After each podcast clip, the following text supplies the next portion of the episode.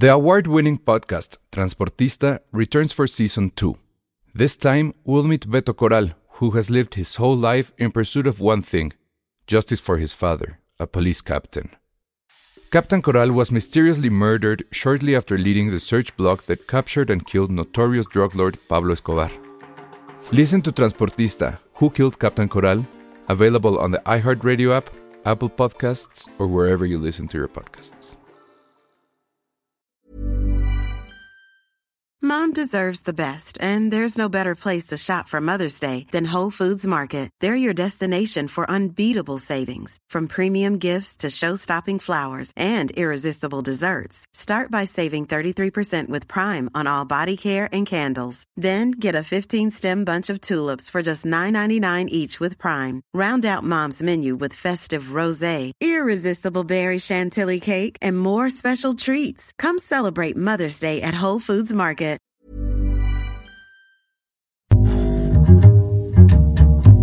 Bienvenidos a Filmsteria, el podcast de cine que respiró el mismo aire que Florence Pugh, Zendaya, Elvis, este, ¿cómo se llama ese Denis. tipo? Chalamet. Ese vato. Denis, que yo no sabía que la productora de la película, me parece que es también su esposa y venía con ella. Y está bien Ok. guapa su esposa. Este, ahorita les vamos a poner fotos. Vamos a esperar a que llegue más gente. Este. Son fotos que, que tomamos, eh, digamos que sí son exclusivas, o sea, no, no se las volamos a ningún otro medio.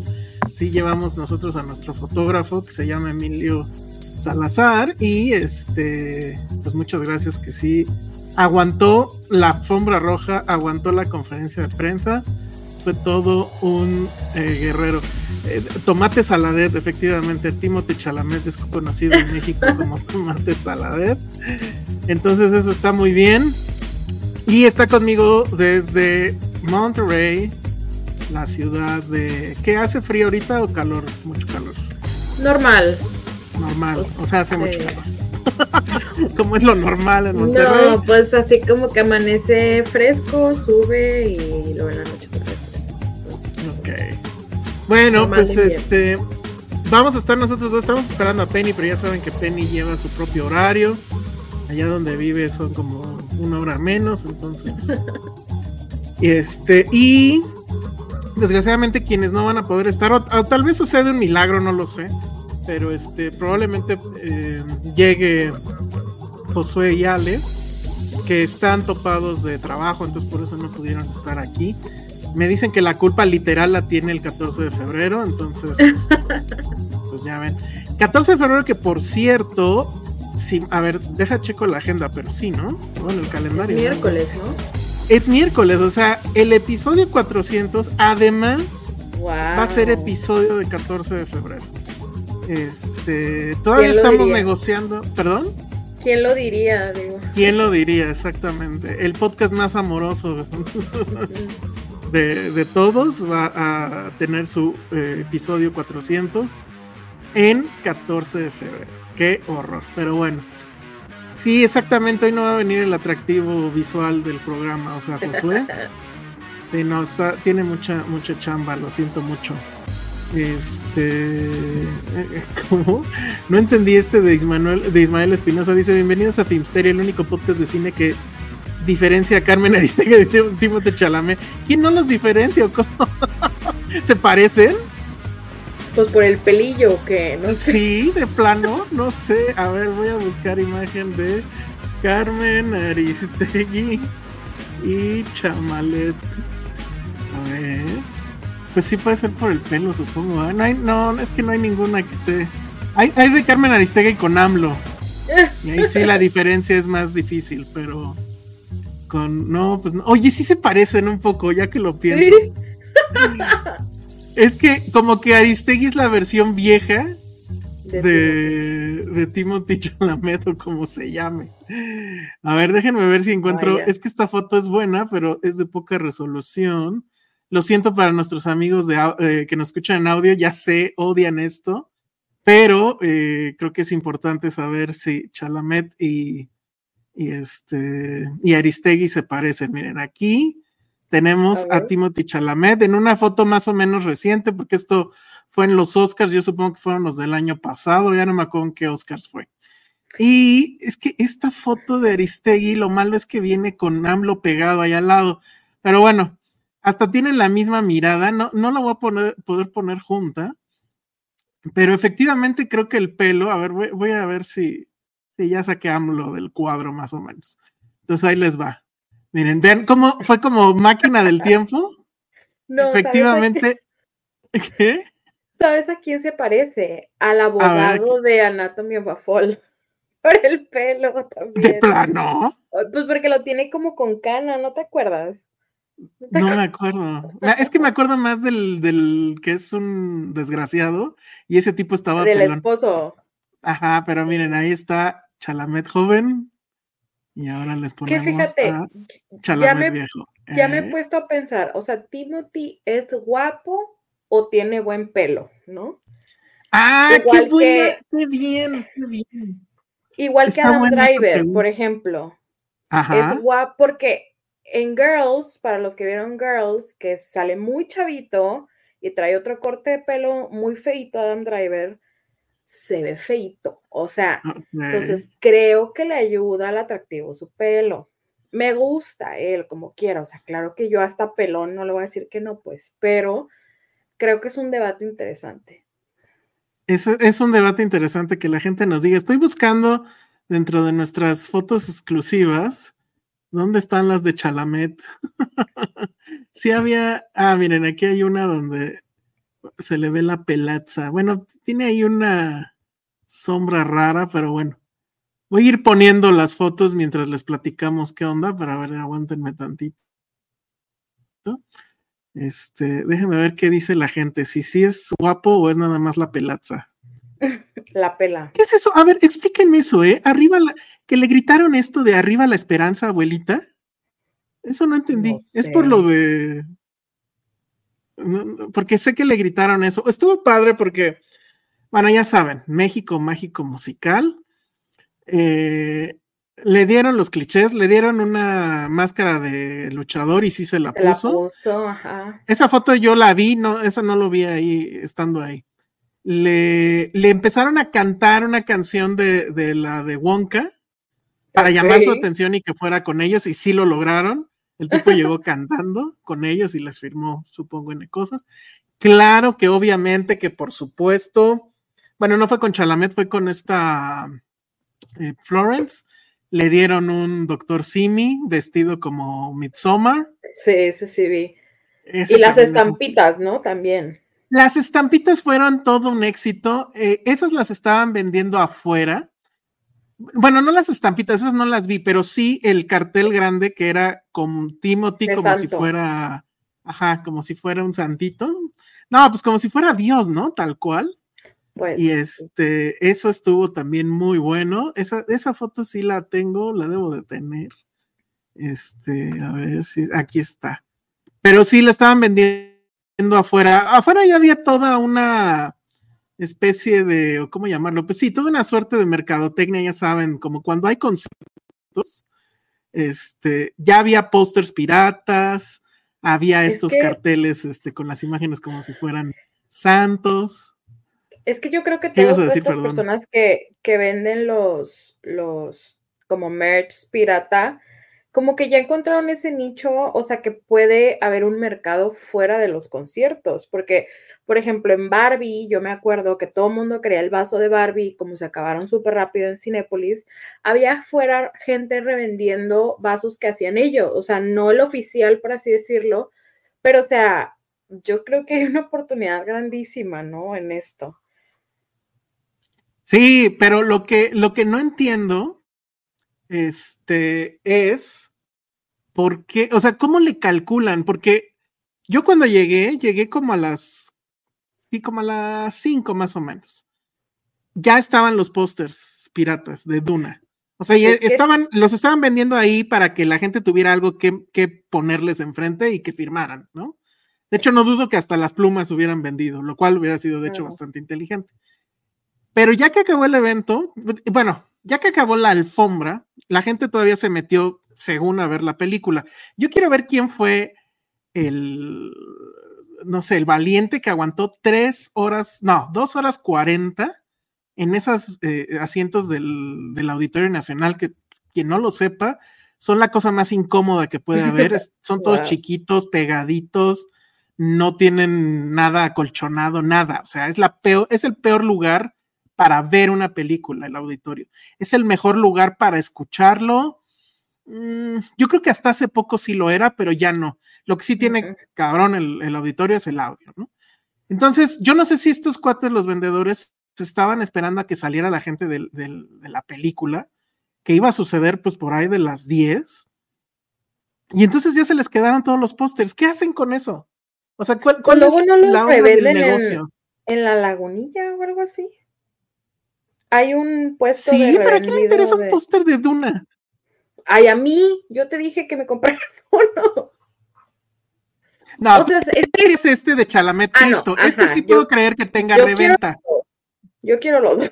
Pero no, o sea, es que hay gente muy posterera, o sea, que le gusta mucho el póster. Yo soy una de ellas, por ejemplo. Mm, ok, ok. Pero los revendedores. Puede ser, puede ser. Pero sí, siento, siento que los revendedores, este, o sea, los ninguneamos y todo, bueno, los de las cosas piratas, pero este, sí le invierto, o sea, hay un riesgo ahí muy loco que yo no, yo por ejemplo no, no tomaría ese riesgo, la neta. Pues es, por ejemplo. Pero bueno, me están pidiendo aquí. Ajá. No sé si tenemos delay. Este, en la pandemia, pues no que de la nada de tajo no hubo conciertos. Entonces los revendedores de boletos, al menos, se quedaron con un año de boletos. O sea, no la cobramos por todas esas veces que llegan ellos y compran 50 mil boletos y ya no nos alcanzan. Bueno, esa vez fue para ellos, ¿no? Pero esta gente que hace merch, la neta, mis respetos porque trae las trends así, o sea, súper rápido, ¿no? Sí, sí, sí, sí. No, lo piensan bien, lo piensan bien. Obviamente también había revendedores de los boletos para ver la película. Que insisto, eso sí ya era una necedad. Pero bueno, eh, me está, bueno, llegó nuestro primer super chat, que por cierto tenemos super chat después de que estuvimos castigados por YouTube como por dos meses. Eh, Jack Fan nos pone 49 pesitos y nos dice, hablen de la polémica palomera de Doom 2. ¿Ya viste la palomera de Doom 2? Sí. la vamos a poner en pantalla, lo siento. La vamos a... no, es más, te va a tocar a ti describirla, porque ni siquiera... Ay, no. Este, ni siquiera sé cómo se podría describir. A ver, estoy buscando la mejor imagen posible. Aquí está. Pero sí, realmente es una cosa que yo espero que al de mercadotecnia que se le ocurrió esto, no sé si es buena o mala publicidad, ¿eh? pero, y no sé si se va a acabar. A ver, lo siento, Sandra, describe esta monstruosidad, por favor. Parece un pussy pocket. ¡Oh! Ni siquiera sé qué es eso. Ah, por Dios. Te lo juro que no lo sé. Pero ya te imaginas que Pero ya me imaginara. Mira. ajá. Híjole, es que ¿cómo se llamaban esas cosas? O sea, había un juguete sexual muy popular que era como una lámpara. Ándale, ese es el Pussy Pocket. Flesh algo, ¿no? Se llamaba esa. bueno, se hagan de cuenta que es un vaso normal de, refresco y encima le pusieron una cosa de plástico que trata de emular a los famosos gusanos de Dune. Gusanos que, por cierto, ya de por sí solos se parecen a otra cosa. Exacto. y qué mal que no está Ale, porque Ale y yo vimos Dune la primera juntos, ya ni me acuerdo ni por qué. Y cuando salieron esos gusanos, yo me reí, ella se rió, nos volteamos a ver y fue así como de, estamos pensando lo mismo, ¿verdad? Tú sabes de qué estoy hablando, ¿verdad? claro, o, sea, te digo, sí, eh, parece 100% un juguete ese sexual. L, ajá, exacto. Ajá, dilo, dilo. Pues digo, a ver si no nos bajan el video. Total que la cosa esta tiene arriba esa pues, como que está queriendo ser el gusano de A ver, o sea, tú vas a meter la, Para las palomas, sí, ¿no? Ajá, o sea, tiene así como pelitos. ¿Se acuerdan del Sarlacc? ¿Se acuerdan del Sarlacc en, en, Star Wars? Hagan de cuenta. Entonces tienes que meter la mano ahí que está llena como de pelitos de plástico y, sacar las palomas. Se van a atorar los pedacitos de palomita en los pelitos, se van a engrasar. Ay, no. O sea, va a quedar listo, pero no para las palomitas. Para, para un 3. Sí. Ahora, no sé si alguien se acuerda o alguien practicó alguna vez las palomitas sorpresa. Ah, no, pero sí sé que son. Pero creo que esto se va a prestar mucho para las palomitas sorpresa. Pues es que ya te la dejaron bien fácil. O sea, ahí ellos te están diciendo, Kyle para eso. Muy bien. José Ismael Morelos dice, no es para meter la mano. Pues no. Tienes razón. Tienes razón. Dice Cita Salmerón que si esa cosa la venden con lubricante y está horrible. De hecho, no sé si va a estar aquí en México, este, Cintia, pero allá en Estados Unidos es un hecho que la van a vender, ¿eh? Entonces ahí te encargo. A ver. Estaría muy bueno tener ese ítem. Se va a volver de colección, yo creo. Mira, miren, ya está aquí Penny, está llegando. le ¡Eh! vamos a preguntar. Hola. Hola, ¿cómo están? Bien. Te, queremos preguntar si ya conoces la palomera de Dune. Y si no, aquí está a tu derecha. ¿Y qué opinas de ella? La palomera de Dune, no la conozco. Ah, mira. Ok. ¿E-, ¿Eso es real? Eso es real, es muy real. Oh, pero no, creo que no, estoy pudiendo imaginarme dónde van las palomitas. O sea, es que es como lo de arriba. dónde va otra cosa.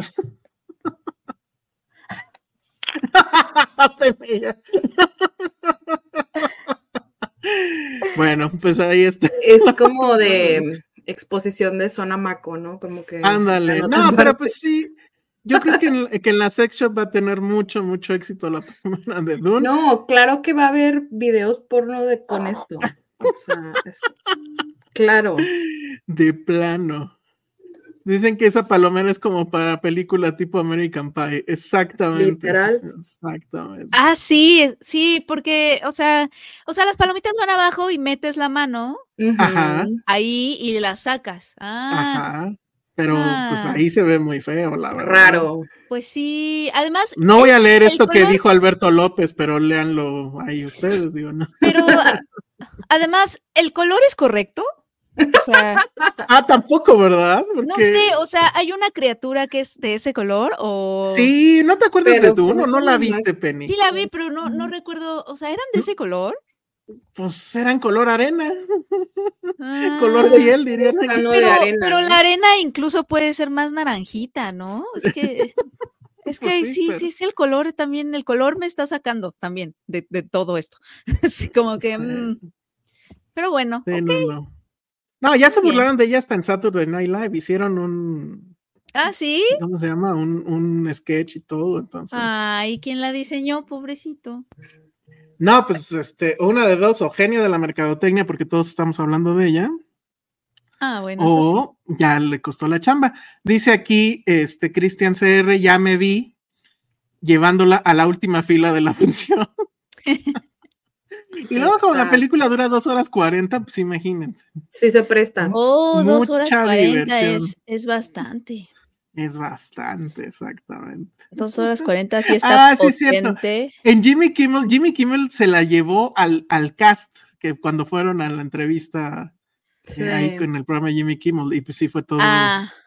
fue todo un acontecimiento. Ya, ya, ya, ya. Muy bien, pues entonces esa fue la, palomera de Dune. Entonces, ¿qué más quieren saber de la conferencia, de la mm, alfombra roja, que también estuvimos por ahí? Yo quiero saber si Zendaya está tan bonita como se ve en las fotos. Buena pregunta. Eh, la verdad es que en el día de la conferencia siento yo que se veía mucho más guapa que el día de la alfombra roja.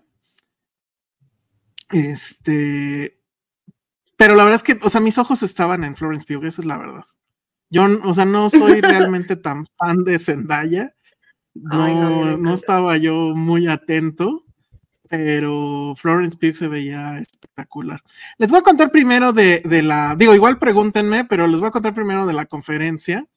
Este, y bueno, y ahorita estamos pasando algunas fotos ahí para que la gente de, que nos escucha em, en audio, pues igual nos siga aquí en YouTube. Y estas fotos, de hecho, la gente de Patreon ya las vio desde el desde hace rato, pues del día de ayer, ¿no? Pero sí desde hace rato. Entonces, bueno, pues ahí están. Primero estuvo la conferencia que la verdad es que estuvo súper rara, por así decirlo, porque eh, resulta que no, o sea, te invitaban a la conferencia. Miren, esa Zendaya en la, Hermosa. En la conferencia. Sí, ahí, ahí la neta es que ese outfit sí estaba bien padre, ¿no? Pero bueno, enseñando todo. Sí, sí, la vi, está, está padre. Este, que si Timothy Chalamet huele a malvaviscos. La verdad es que no, no, no lo, no lo olí, entonces no sé a qué huele Timothy Chalamet. Pero bueno, entonces nos invitaron a la conferencia, pero resulta que en la conferencia no podías, no podías tomar video, no podías eh, tomar fotos, no podías grabar audio y que el video luego nos lo iban a pasar. Ahí luego. Mm. Y entonces, ¿para, qué, pues, para, qué, ¿para, qué, fueron? Ajá. A eso está raro. Ajá, pues. Entonces, pues, ¿para qué? ¿Para Yo qué no creo que Exacto. Bueno, para hacer preguntas, supongo. No, porque las preguntas ya estaban predefinidas desde antes. El día que tú viste la película te daban un código QR y tú podías mandar supuestamente preguntas hasta las 5 de la tarde. La verdad, perdón, se entiende, pues, pero es muy obvio. Eh, las preguntas ya estaban súper arregladísimas, pues, o sea, estaban como que súper escogidas, por así decirlo. Entonces, se entendía, pues, porque este, así son esas cosas. Pero de nuevo, entonces, ¿para qué nos dijeron que fuéramos? Y luego las fotos, digo, las preguntas que se leyeron ahí o que les leyeron, no eran de gente que estuviera ahí presente. Entonces, de nuevo, ¿para qué? Pero bueno, sí, sí hubo un fotocall, de ahí vienen estas fotos. Y este, y pues bueno, por lo menos pudimos estar ahí en ese fotocall. Y pues sí estuvimos en la conferencia, pues, pero pues este será un bonito recuerdo que me quede yo en, en, mi cabeza. Sí, tal cual. Entonces, este, pues ya, eso pasó. Lo único realmente relevante, porque todas las, todas las preguntas fueron pues ya las de siempre, ¿no? Este, ¿Cómo se sienten de haber participado en esta película tan épica y bla, bla, bla? Y pues las, las respuestas pues obviamente son las de siempre. La cosa o la chisma que hubo en, en esa conferencia, y espero que por ahí salga la foto y si no ahorita la busco, fue que en algún momento les preguntaron o les pidieron que contaran una anécdota chistosa de la de, pues de la filmación. Y entonces todos como que empezaron a bulear a Elvis y a Florence Pugh. Y entonces en algún momento Florence Pugh, o sea, estaban todos así como, ay, sí, cuéntanos y no sé qué. Y entonces ya Florence Pugh dijo algo así como que no, sí tenemos este algunas anécdotas, pero este, nos las queremos quedar para nosotros. Pero estaban así en un jajaja, jejeje, se agarraban de la mano. En el momento en que Elvis estaba contestando algunas preguntas, ella lo, veía así con unos ojos de amor. ¿Florence? no manches. Sí, Florence. Pero él tiene una novia. y entonces, ya con ese. Según yo sí, pero pues no sé, yo en ese momento le mandé mensaje a Patricia y sí fue así de, oye, Elvis tiene novia. Sí tiene. Y este, y ya luego, luego me dijo que se supone que sí. Sí, tiene una novia que de sí, se supone que sí. Se llama Kaya Gerber, ajá. Y, y, de hecho, ella, él andaba antes con Vanessa Hodgins, antes de todo lo de Elvis y todo. Y cuando, o sea, hay un clip de cuando Vanessa Hudgens estaba en High School Musical y llega una niña chiquita como a saludarla. Es ella, la niña chiquita, como que creció y dicen, ay, imagínate que una niña chiquita que conociste te quite a tu novio después, ¿no? Era como un video que, que, que salía con Kaya ahorita, porque además, o sea, si, si es esa niña, pues, la que saludó a Vanessa Hudgens de chiquita, ella es ahorita la novia de Austin Butler. Y Vanessa Hodgins anduvo con este, ¿cómo se llama? Con Jacob Elordi, entonces han dado con dos Elvis. ah, qué cagado. Chistoso. Eso está bueno. Mira, estoy buscando por otra pantalla a ver si encuentro esa foto, pero la verdad es que dio mucho. Se me hace que Austin Butler tiene tensión sexual con todo el mundo, porque hace una semana salió un video de él en el show de Drew Barrymore, en donde también se hacían ojitos, y todo el mundo estaba como de no, se me hace que Austin Butler está enamorado de Drew Barrymore por la forma en que le habló y todo eso. O sea, es como que, o sea, parece que hay, es, es Austin Butler y tensión sexual con el mundo. Está bueno eso. Ay, no encuentro la maldita foto. Que la maldita foto no fue mía. Ya no me acuerdo si la tuité en, o sea, si la o dónde la posté. Pero también fue así de, nos dijeron que no podíamos tomar fotos y shalala. Y pues de todas maneras a alguien le valió y si tomó fotos, obviamente. Y este, pero bueno.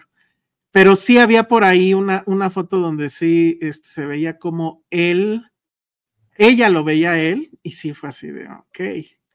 Pero a lo mejor tienes razón, es, a lo mejor es Elvis que, tiene ese atractivo. Tiene una pila ahí, ¿no? No sé. Eh, este, bueno, pues eso es lo único interesante que pasó en la conferencia. Luego ayer, este, pues ya fue la, la alfombra. Desgraciadamente, por esas cosas que ya saben de la vida, eh, no nos pusieron en la primera fila para poder, pues ya dejen ustedes preguntar, sino por lo menos pues estar más cerca y tomar mejores fotos. Entonces me mandaron al segundo piso literal. Y este, y pues de ahí desde lejitos entre las cámaras medio pude tomar algo. Em, y la verdad es que, bueno, independientemente de eso, que bueno, pues ya sabemos cómo se manejan las cosas. Este, el evento, pues estuvo, estuvo bien. La verdad es que la gente estaba vuelta loca. Pues Yo jamás pensé que Chalamet fuera tan popular. Ay, no inventes. Este, es mega famoso. No, pero pues, ¿de dónde? ¿O mega. Pues porque es todo el mundo, es el nuevo eso, pero ¿qué ha en, hecho? sentido de que todos quieren andar con él. pues de que es, es como, fan, o sea, es como la fantasía de cualquier chica, como Call Me By Your Name y todas estas historias como de amor, o sea, y, que sí tiene carisma, la neta. pues no sé, no, no, no, no sé qué pensar al pues. respecto. Ajá. Pero, pero este, pues sí, todo el mundo estaba ahí vuelto loco por él. Eh, yo creo que sí, a quienes más les gritaron fue a, a, Chalamet y a Zendaya, eso es un hecho. Este, al único que no me pelaron casi nada, bola de Centennials, es a, Josh Brolin. A Josh Brolin. O sea, sí, literalmente fue así de, ay, ese señor quién es, ¿no? Este, y bueno, pues ya lo, lo, importante fue que llegó esta señorita, Florence Pugh, con un vestidazo, este, también, o sea, sí, sí fue requerida, pero la verdad es que el aplausómetro pues, se lo llevó Chalamet y, Zendaya. Este, y pues bien, o sea, se dieron varias vueltas ahí porque hicieron así como un, como si fuera una rotonda de puros fans y en un cachito ahí nosotros, este, como prensa. Y esto, y pues la verdad es que bastante bien ellos, traían toda, toda, toda la actitud. Y les, les, decíamos, Chalamet se puso hasta una máscara de luchador, este, le llevaron muñequitos de, pues, de la película y andaba en total buena onda, la verdad. Esto, incluso después ya dentro del auditorio, porque todo esto pasó fuera del auditorio, mm. ya adentro siguieron firmando, o sea, aplicaron un poco la del toro, ¿saben? ¿Se acuerdan de... Wow. sí, bueno, estamos viendo la imagen de Zendaya. Este vestido no me gustó tanto, la verdad. Pero el problema es que no lo vi completo hasta que vi esta foto, porque desde mi lugar y, la perspectiva que tenía, yo nada más veía que parecía que traía suéter. No, se ve espectacular, espectacular. O sea, el pues styling que tiene. La Roach, que es el que la stylea, un dios, o sea, de pies a cabeza, flawless. Sí se ve bien. De plano. Increíble. pues sí. Y pues ya, la otra cosa que me dio mucha ternurita, pero mucha ternurita, fueron los influencers. ¿Por qué? Porque es que no sé, aquí donde están este, de pie, eh, era una como tarima, bueno, como así como un círculo así elevado para que pues, pudieran tomar mejores fotos. Y ahí subieron a todos al final y estaban los presentadores y todo. Pero antes de empezar el evento, pues estaban los, o sea, primero pasaron los influencers. Y pues nadie, o sea, la verdad es que muy poca gente los peló, o sea, iban por la disca alfombra roja y por ahí firmaron dos, pues no sé, algo, ¿no? Dieron dos autógrafos o lo que sea. Pero ya se subían a esta cosa y entonces hacían así como si estuvieran saludando a la, multitud que se volcaba y no, obviamente no, pero estaban haciendo eso porque todos, todos, todos llevaban a su fotógrafo personal, así funciona la onda influencer, y este, y pues era el fotógrafo el que estaba tomándoles las fotos que después subieron a sus redes, ¿no? Pero sí fue así como de, mm. nadie te está pelando todo es súper fake y bueno, eso me dio mucha ternura. Iba a poner ahí unas fotos de esos, pero pues no se trata de balconear gente, entonces, pero pues eso, eso sucede. Oye, esta foto, ya que la veo bien, está muy buena.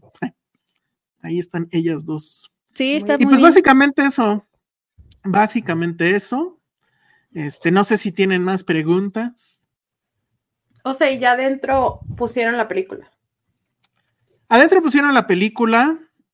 Este, eso me llama la atención porque todo, todos estos días ha sido de firmar embargos hasta por respirar.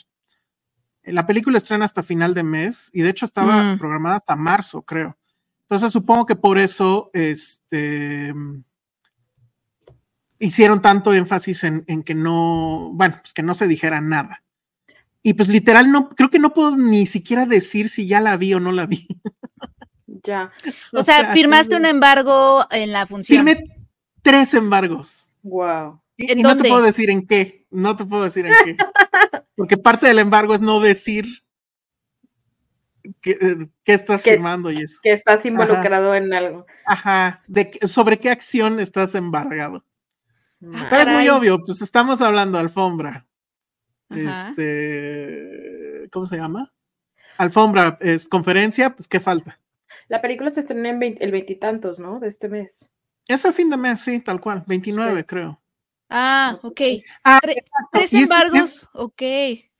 sí, pero esto es lo que yo me quedé pensando y, lo que está diciendo Toño Reyes. Yo no firmé nada y estoy seguro que los que fuimos de fans no firmamos nada. ¿Puedo hablar de ella? Absolutamente, Toño Reyes.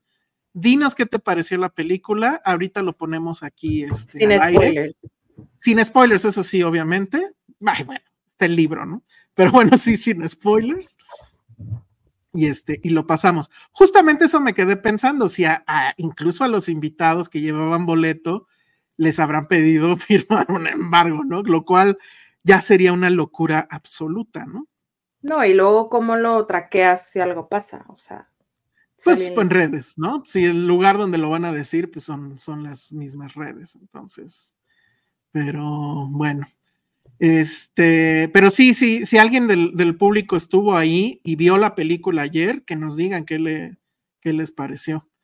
Este, mírenlos, mírenlos, mírenlos, mírenlos. Ahí están. Ahí están bien juntitos. Algo traen. algo traen, esa es, esa es mi conclusión. Algo traen y, no sé. A lo mejor es pues que ya. Pero ella se me hace muy guapa para él. Eso, eso me gustó, muy bien. Sí, sí ¿verdad? Sí. De plano. Es que ni buen actor se me hace. De plano, pero que te llegue con esa voz así. No, ni siquiera me sale. Lo corro, uh, uh, uh, Ay, no lo corro. Adiós. Aléjate. Mira, ahí está su niño bonito. Mira, esa foto también es muy buena. Esa foto está muy linda. Ahí está Chalamet en todo su esplendor. Se me olvidó bueno, es que no se me olvidó todo esto y tú eres testigo, Penny, todo esto casi casi pasó el lunes, porque yo ni sabía y bueno, pero este, sí. ¿cómo se llama? Este, se me olvidó pensar en que debí de llevarme una playera de Woody Allen al evento, ¿no? Para el, momento de que más cancelado. No, hombre, no. Qué bueno que no.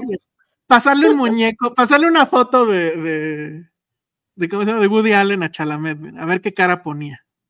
A ver si le quitaba yo esa sonrisa horrible que tiene en el rostro. Qué envidioso, qué envidioso. No, pues no es envidioso. La verdad es que yo no entiendo por qué es tan popular. O sea, ¿qué película ha sido así súper popular de él? Call, Me By Your, name. Sí. Pero no, ni siquiera es un blockbuster nada. O sea, todas las niñitas onda Tumblr y así, pues es como su sueño, ¿sabes? O sea, ¿por qué no te invitan? oh, hubiera estado. Ándale, ves, trácale. Oigan, pero quería ponerles ese video, creo que sí lo voy a hacer, eso no, no creo que nos lo bajen. Este. A ver si lo tengo aquí. Sí, aquí está. Pero déjame ver si los puedo poner con audio. no, a ver, espérenme. Pero bueno, esto es una pregunta que le hicieron a Zendaya en la alfombra de Duna. Y es aquí cuando uno dice, caray, a mí no me dejaron ni acercarme. y a estos cuates los dejaron hacer una pregunta. A ver si se escucha el audio y si no, este, ¿cómo se llama? Y si no, ahorita, pues ni modo, se los platico, pero a ver si, si alcanzan a, escuchar. Ah, sí, lo ahí va. Sí lo viste, ¿no? Sí. A ver, vamos a ver. Ahí está. Ahí son los de Venga la Alegría otra vez. We are to do live Spider-Man.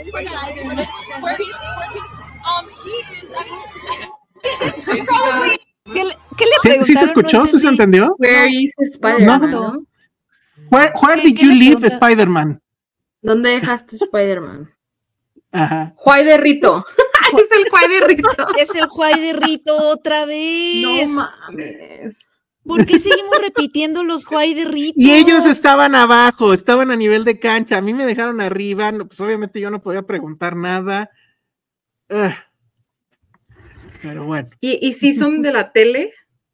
Sí, pues era Venga la Alegría. El, micrófono era de Venga la Alegría. Y y si no fueron de la tele, pues peor, porque entonces, este, pues, ¿qué estaban haciendo ahí? Pero mira, ya creo que se queda al nivel de anécdota, ¿no? Este, ya estas cosas, eh, o sea, creo que aquí sí vale eso, pues.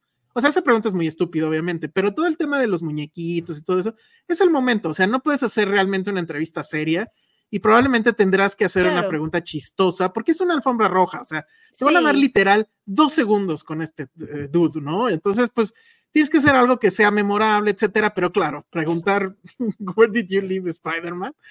y además es inglés, ¿no? Y que no te entienden, pues, qué oso. Y por eso no entendía, así como que live, ¿no? Pero bueno.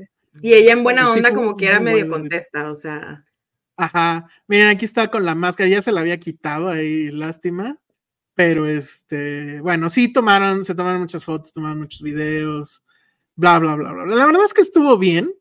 Eh, definitivamente, pues dijo apenas es enero, ¿no? Pero sí, sí, ha sido uno de los eventos más grandes de, pues, de que tenga que ver con cine últimamente. Como que sí es el, el decreto de que pues ya se acabó la, la pandemia ya, ¿no? vinieron medios internacionales de Latinoamérica también. Entonces, pues eso también, ¿no? Ya regresaron los viajes al parecer. Y bueno, pues ahí está Denis Villeneuve, contento, muy contento. Qué padre. Em, que quién sabe qué le habrán preguntado a él, ¿no? Pues yo creo que era el otro, después de Josh Brolin, él era el otro que no sabían quién era. Pero bueno, básicamente ahí está. Mm. Si ustedes están suscritos a Patreon, toda esta crónica ya la habían escuchado, porque llegando del evento hice el video, lo edité y lo subí, porque yo soy muy bien portado. Y además les, este, pues les mandé básicamente todas las fotos que tomamos eh, las buenas, las malas y las regulares. Entonces, este, pues ahí para los Patreons, si no se han suscrito, pues no sé qué están esperando. Y ahí sí fui, fui muy democrático y sí todos, todos los Patreons pudieron ver ese material y ahí lo tienen. Este, oye, sí es cierto, los de Viva la Alegría son los de la Sirenita, ¿verdad? Sí, por eso dije otra vez son los de Venga la Alegría. Sí, sí, sí ah, mira, Jack Fancy dice Denis Villeneuve y que tampoco sé si lo pronuncio bien. Eso sí pido Denis Villeneuve. Villeneuve, ¿sí? ¿Es un hecho? Villeneuve, sí. Bueno, Denis Villeneuve. Me pongo como tapete humano por él, dice Jack Fan. Por Y la masterclass de, de Villeneuve ¿Qué pasó con eso? Dice Ana Fox. No tengo idea, no tengo la menor idea, no vi ningún video, no, no supe nada. Y obviamente no nos invitaron. Pero está bien, porque eso supongo que tendría que ser para estudiantes o algo, ¿no?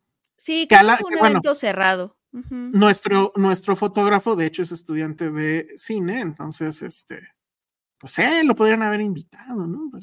en fin, estoy buscando a ver porque, este, si quiero saber, la gente que ya la vio, que, nos, que nos diga qué tal. Que si lo puedo reseñar con tamales, ¿qué? Yo no sé de qué me hablan. Entonces, este, ah, miren, Jair Salgado dice, Call me by your name, ok. Mujercitas, neta, ya es famoso. pero es que no es porque la película ah, haya sido la gran, o sea, de que en, en, en, en, ¿cómo se dice? O sea, que ha ido tanta gente a verla, sino el personaje, pues, o sea, como que ha hecho personajes muy enamorables. Sí, pues sí, pero se me hace demasiada fama para tan poquito todavía. ¿eh? Wonka, miren, con Wonka la verdad puedo decir que el tipo me cayó bien.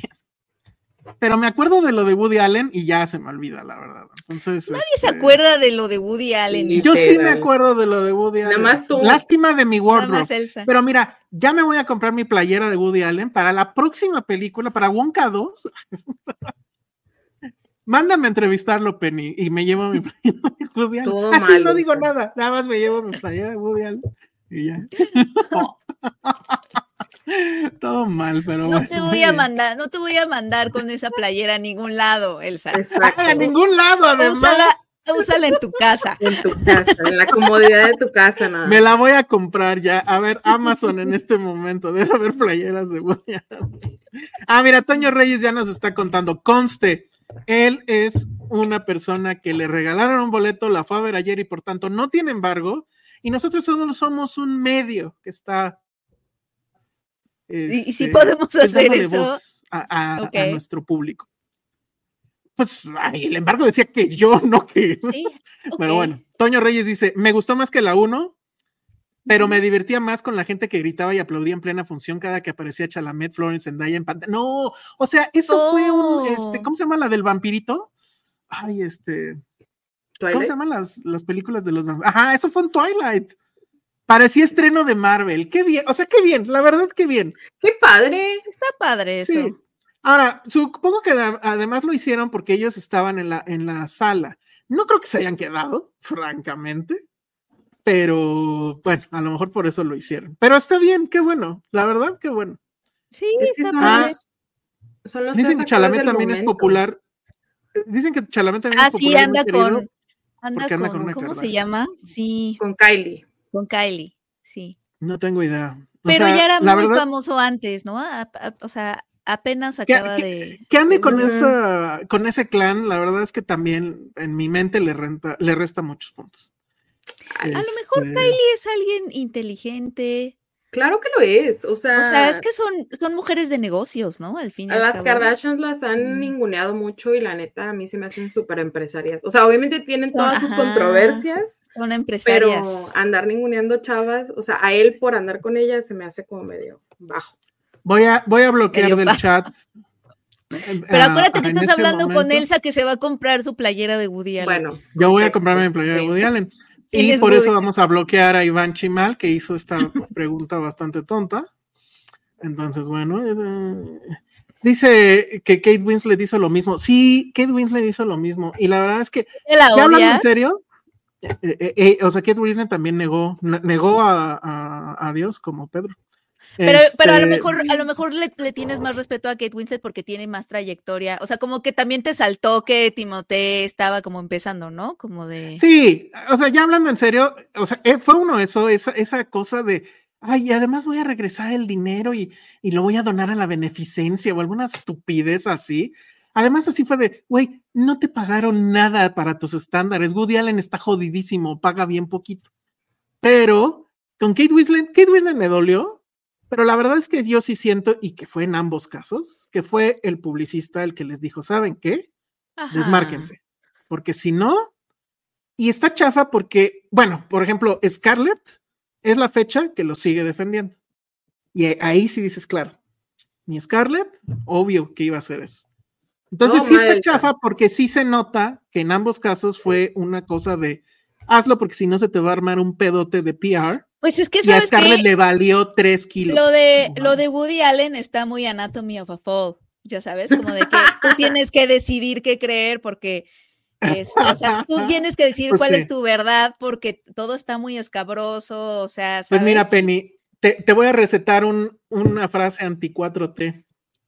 La ley es la ley y hasta el momento no le han encontrado nada a Woody Pero, pero fue porque, pues, no, pero fue porque el fiscal no quiso, no, porque, exacto, porque no quiso hacer que la niña pasara por un juicio, porque el juicio que él ganó no fue este. De hecho, lo perdió, perdió el juicio que, que, eh, que, él demandó, él, demandó a Mia Farrow y lo perdió. Sí, pero los que ella le aplicó a él, no, no, ella pero no, fue porque hubiera falta de, falta de pruebas. Entonces, ¿por qué fue? Para porque es muy sabido, ajá, que no, el fiscal no quiso hacerlas pasar por un juicio, porque además la niña estaba chiquita y todo. Pues por, pues, es por Pero él ha dicho, eh, no, él, él, ha dicho, él ha dicho que justo no, o sea que, que justo no, no, no fue porque no, no hubiera pruebas o no hubiera como un caso. Pero es que pues ahí te pone, pero entonces hay que con los jueces. Pero es que hay mucho, pero imagínate cuánta, cuántos casos de violencia sexual no pasan por lo legal, o sea. Bueno, Son muchísimos, es la mayoría. no sé, o sea, en Estados Unidos no sé, aquí sí me queda claro. En Estados Unidos también son muchos, porque pues justo apenas estamos legislando, pues más o menos hacia allá, pero no, de hecho, sé, pero pues el tipo se ha presentado, ha ido a los juicios y, pues yo no sé, o sea, que el juez haya decidido eso. Por eso, pero es que eso no quiere decir que Woody Allen le haya dicho al juez, oye, ahí te va una lana y entonces. Eh, pero nadie está diciendo eso. Bueno, por eso, pero entonces ahí está, o sea, no se le ha probado nada. Ya sea por una falta, en el, por una falla en el sistema. Ay, pero, exacto, pero pues hay, o sea, eh, pero entonces tú no le crees a ninguna víctima hasta que pase por lo legal. O sea, ¿te pasa eso? No, en este caso en particular, en este caso. Ah, por eso digo que es como No creo, no creo en eso, porque este o sea, todo, todo, o sea, él se está presentando a juicio. Tú ves las, si, él, si él fuera culpable y lo supiera, no creo que tuviera así, ah, pues me voy a ir a juicio. Seguramente no va a pasar nada. Ay, no, yo no metería el mm. fuego, mis manos al fuego. Sobre todo porque se trata de él. O sea, dudo que, o sea, tiene muchas ganas de meterlo al tambo. Entonces, pues no sé, o sea, por eso digo que es muy Anatomy of a Fall, porque tiene como todas estas cosas y al final tú, pues tú vas a decidir creer lo que, lo que pues quieras, ¿no? No sé, siento que Díaz Martínez y Elsa se reúnen cada jueves en el club oficial de Chalamet. que ya ponga orden, que ya cambien de tema. Ah, bueno, que ya cambiemos de tema. Dice, perdón, pero es que o, hablo o veo los comentarios. Entonces, pues bueno. Llegó a Pati a poner. Además hace falta, falta Josué en este debate de siempre. Pero bueno, lo siento, está Chalamet presente y entonces tenía que suceder. tenía que suceder. Esta discusión va a pasar cada vez que haya una película protagonizada por Chalamet. Ah, y además, quieren, no, ya sé que quieren que cambie de tema, lo siento, la ventaja que no esté aquí Josué. ¿Saben qué película es la que todo mundo quiere ver y que los boletos están agotadísimos en Nueva York? ¿Cuál? La nueva de Woody Allen es el boleto más deseado de toda la temporada. Ay, están muy mal, ¿eh? Tampoco que hablemos de los Grammys, bueno. Mm. Yo no vi nada de los este Grammys excepto la conversación en redes sociales. Yo sí los vi, estuvo padre. ¿Sí? Arriba Miley Cyrus. Y, y, eso que hosteó mi novio Trevor Noah. Ay, sí, me gusta. Mm, no, todo estuvo bien, ¿eh? De hecho, sentí que a pesar de que la cosa esa duró años, este, estuvo divertido. O sea, ver a esta mujer, ¿cómo se llamaba? Tracy Chapman, cantando Fast Cars, ya, eso hace la noche. Y ver a Taylor borracha, uff. Puedo ver a Taylor borracha todo lo que quieran. Y anunciar su Es más, Taylor, deberías de ir con Woody y hacer una peli. Bueno, ya. Ay, no, es la última que llegaría con Woody Allen. Sí, no, pues no, no le conviene tampoco. Pero pues sí, hay película nueva de Woody Allen y es la película que todo mundo en Nueva York quiere ver. Entonces, con eso nos vamos ya a nuestro siguiente tema. ¿Cuál será nuestro siguiente tema? Pues este, ¿cómo se llama esta cosa? Este, May December, sí, ¿no? May pues December, qué mal que Ale no está aquí para escucharnos. Pasamos de Woody Allen a May December. Tienen que también, pero ¿sabes qué? Tiene es una buena transición. Es una buena transición porque también es escabrosón.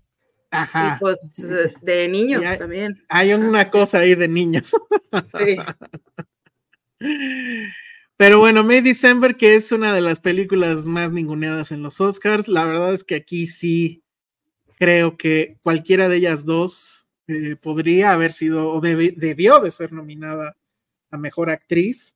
La película creo que completamente camina con los pies de ellas en el sentido de que el show es verlas a ellas actuar. Este, pero ni modo, creo que nada más le dieron dos o uno. Creo que uno era guion y el otro, no, sé. Las ah, no, que las actuaciones no. No, no fue No, no, no tiene ninguna nominación, según yo.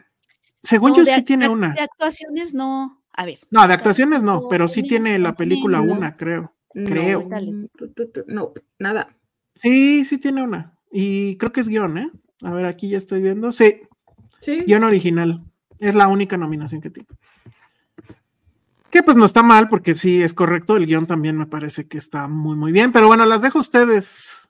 Digo, ya la vimos todo, pero pues ahora sí empiecen ustedes. ¿Qué les pareció May mm. December? Que finalmente este fin de semana llega a salas, este, pues luego de, que anduvo por ahí. Entonces, ¿qué mm. opinan? ¿Qué opinaron? Sandra, ¿tú qué opinaste de May December? A mí me llama mucho la atención que hubo un debate en Estados Unidos acerca de si la película era una comedia, ¿no? Que incluso fue nominada en los Globos bajo esa... Porque como que al parecer la gente sí creyó en Estados Unidos que era una comedia y hasta incluso creían que, o sea, había la discusión de que si era camp la película, mm. porque como que no se les hacía que este tipo, por algún motivo, nos, como que no creían que esta historia pudiera existir en la vida real, entonces como que no la tomaron con la seriedad de la que se debió de haber tomado, ¿no? Entonces ahí al principio estuvo como raro ese, ese hecho, pero para mí la verdad la película creo que a mí me gustó mucho, o sea, creo que el trabajo actoral de los tres, a mí en especial el chico, creo que fue el que más me, me gustó como, como actuó, porque como que está clueless, ¿no? En la situación, como que es alguien que no, no entiende qué es lo que está pasando, ¿no? Y la película pues va de, eh, es Julian Moore, eh, se sabe que en su pasado se metió sexual y aparentemente, o sea, también románticamente con el, con el chico de este lado cuando ella era, tenía como treinta y tantos y él era un chavo de secundaria, ¿no? Entonces se enamoraron por completo, ella queda embarazada, esta es una historia de la vida real, este, va a la cárcel, está en la cárcel, sirve su tiempo en la cárcel, sale y ellos se casan, tienen más hijos y llegamos a este punto donde Natalie Portman es una artista, una actriz, la cual van a hacer una película acerca de este caso y está juntándose con ellos como para ver su dinámica y ya sabes como el método, ¿no? Para para poder entender este, pues la dinámica entre ellos, ¿no? Entonces, creo que tiene muchísimas capas, o sea, por un lado puedes ver el tema en sí, ¿no? Que es súper problemático este tipo de relaciones y que tanto como la, la, mujer, la señora, como el chico no tienen ni idea al inicio del error en el que están. O sea, para ellos todo está bien y se aman y todo está perfecto en esta relación, pero por otro lado, también cómo los medios toman esa información y la explotan hasta el punto de volverla una película y cómo Natalie Portman, pues hasta cierto punto también comienza a empatizar con esa historia, ¿no? Entonces es, es como que lo puedes ver de los dos lados y esa dualidad que está ahí en la película creo que fue lo que más, más me gustó a mí, no sé a ti, Penny. Y mm, a mí me, a mí me gustó el tono, eso de lo que, del, justo de lo que hablas, que hay incluso como cierta ligereza. Me acuerdo que al principio hay un momento en donde creo que ella está en la cocina, Julianne Moore, y se oyen como unos acordes así medio melodramáticos que te hacen reír como si estuvieras como en una telenovela o algo así. Eh, y es ahí en donde empieza como la onda de, estoy viendo una comedia, ¿qué estoy viendo? ¿No? Como que te ponen un registro muy distinto.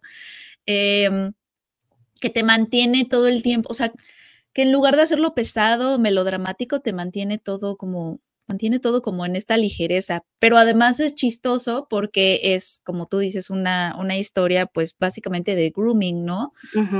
Eh, y entonces que la mantenga en ese registro, pero, pero se trata sobre todo de, eh, pues es que viene esta actriz a querer interpretarla, ¿no? Y como que me, eso me, me, pues me hizo pensar en como todas estas producciones que tenemos cada vez, cada vez más, ¿no? En Netflix, en streaming, que es de historias de la vida real sobre crimen o sobre personalidades, este, pues no sé, sobre cierto tipo de, desde asesinos seriales hasta mm, narcisistas, o sea, nuestro streaming está lleno como de ese tipo de biografías.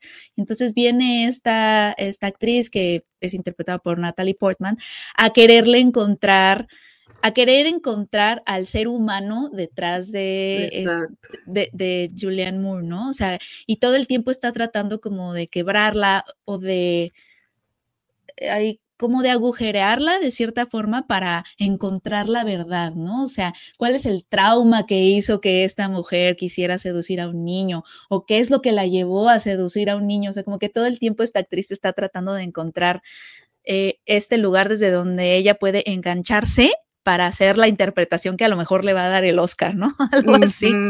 Entonces, hay algo muy escabroso en todo ese proceso que, creo que fue lo que más me quedó de la película, como este juego entre ellas en donde están tratando como de, de una tratando de encontrar como la verdad que hay detrás o, o, quebrarla o algo así, cuando pues simplemente a veces las personas simplemente están mal, ¿no? O sea, exacto o sea, más allá de, más allá de, no, lo que pasa es que Julian Moore, bueno, el personaje de Julian Moore, este, sedujo a este niño porque de niña ella, la, o sea, ¿no? De niña ella también pasó por estos traumas y quererle encontrar como estas 400 pies al gato y muchas veces eh, simplemente es que esa persona eh, estaba mal. Es una mala persona. Es, está mal, es una persona pues... Enferma.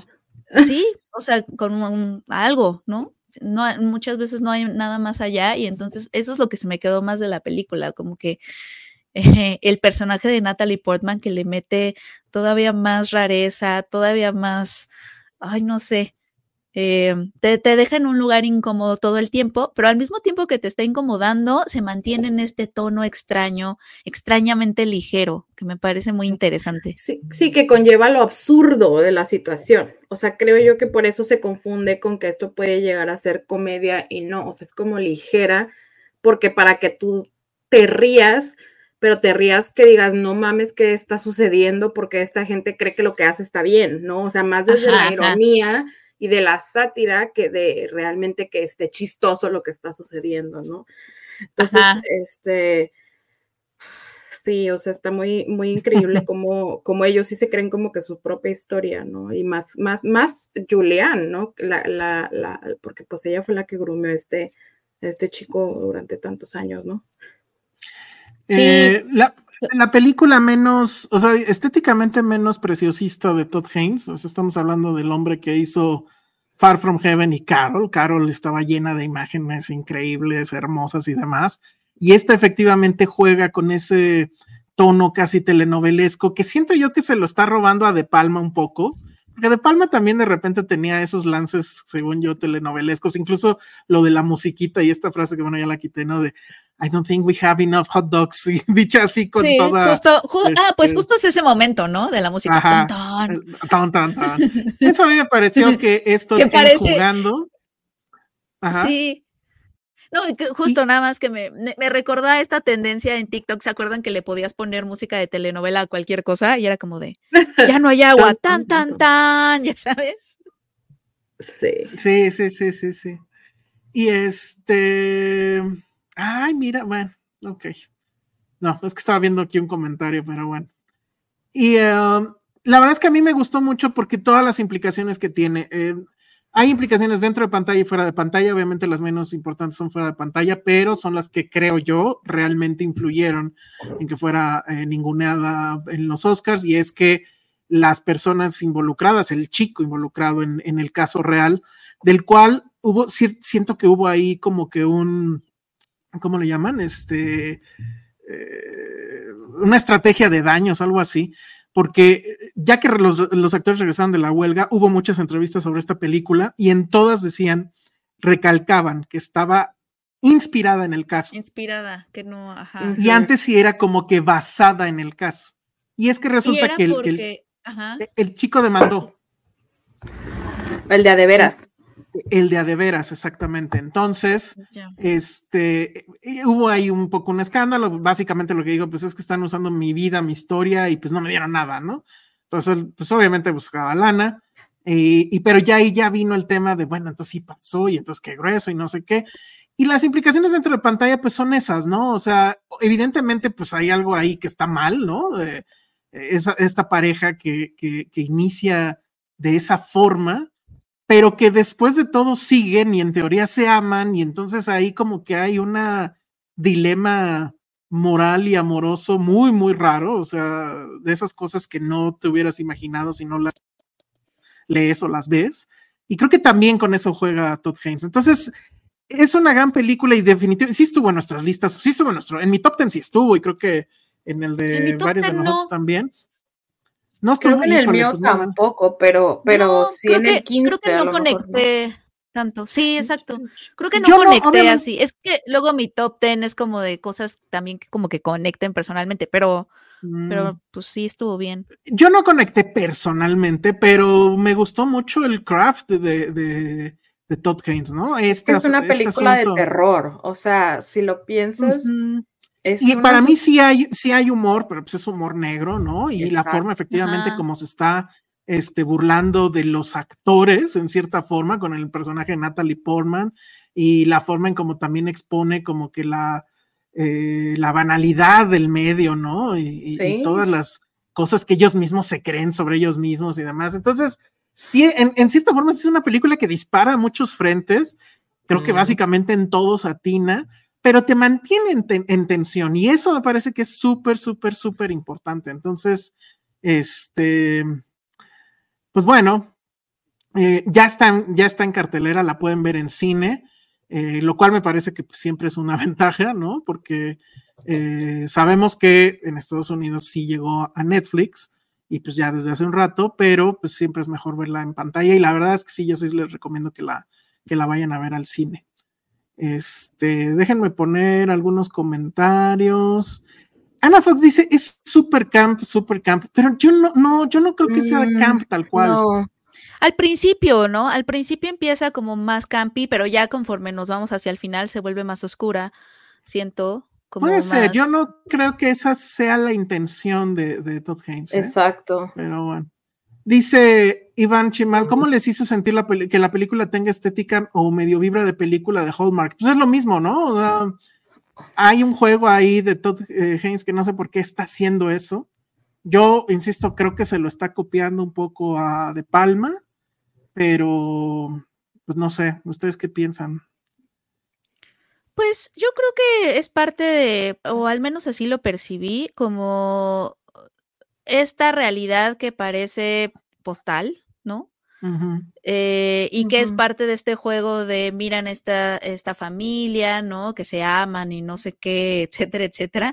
Y entonces viven en esta casa que además está bonita y tienen estos hijos, ¿no? Y, y ponerlo como en una estética un poquito de postal o de Hallmark, siento que también te da esa impresión de, ay, mira esta familia que es feliz, pero hay como una cosa muy torcida pasando ahí al mismo tiempo. Entonces, yo, yo, yo así lo percibí, como que esa decisión viene de, de Sí, como de, como de, ponernos en ese lugar incómodo.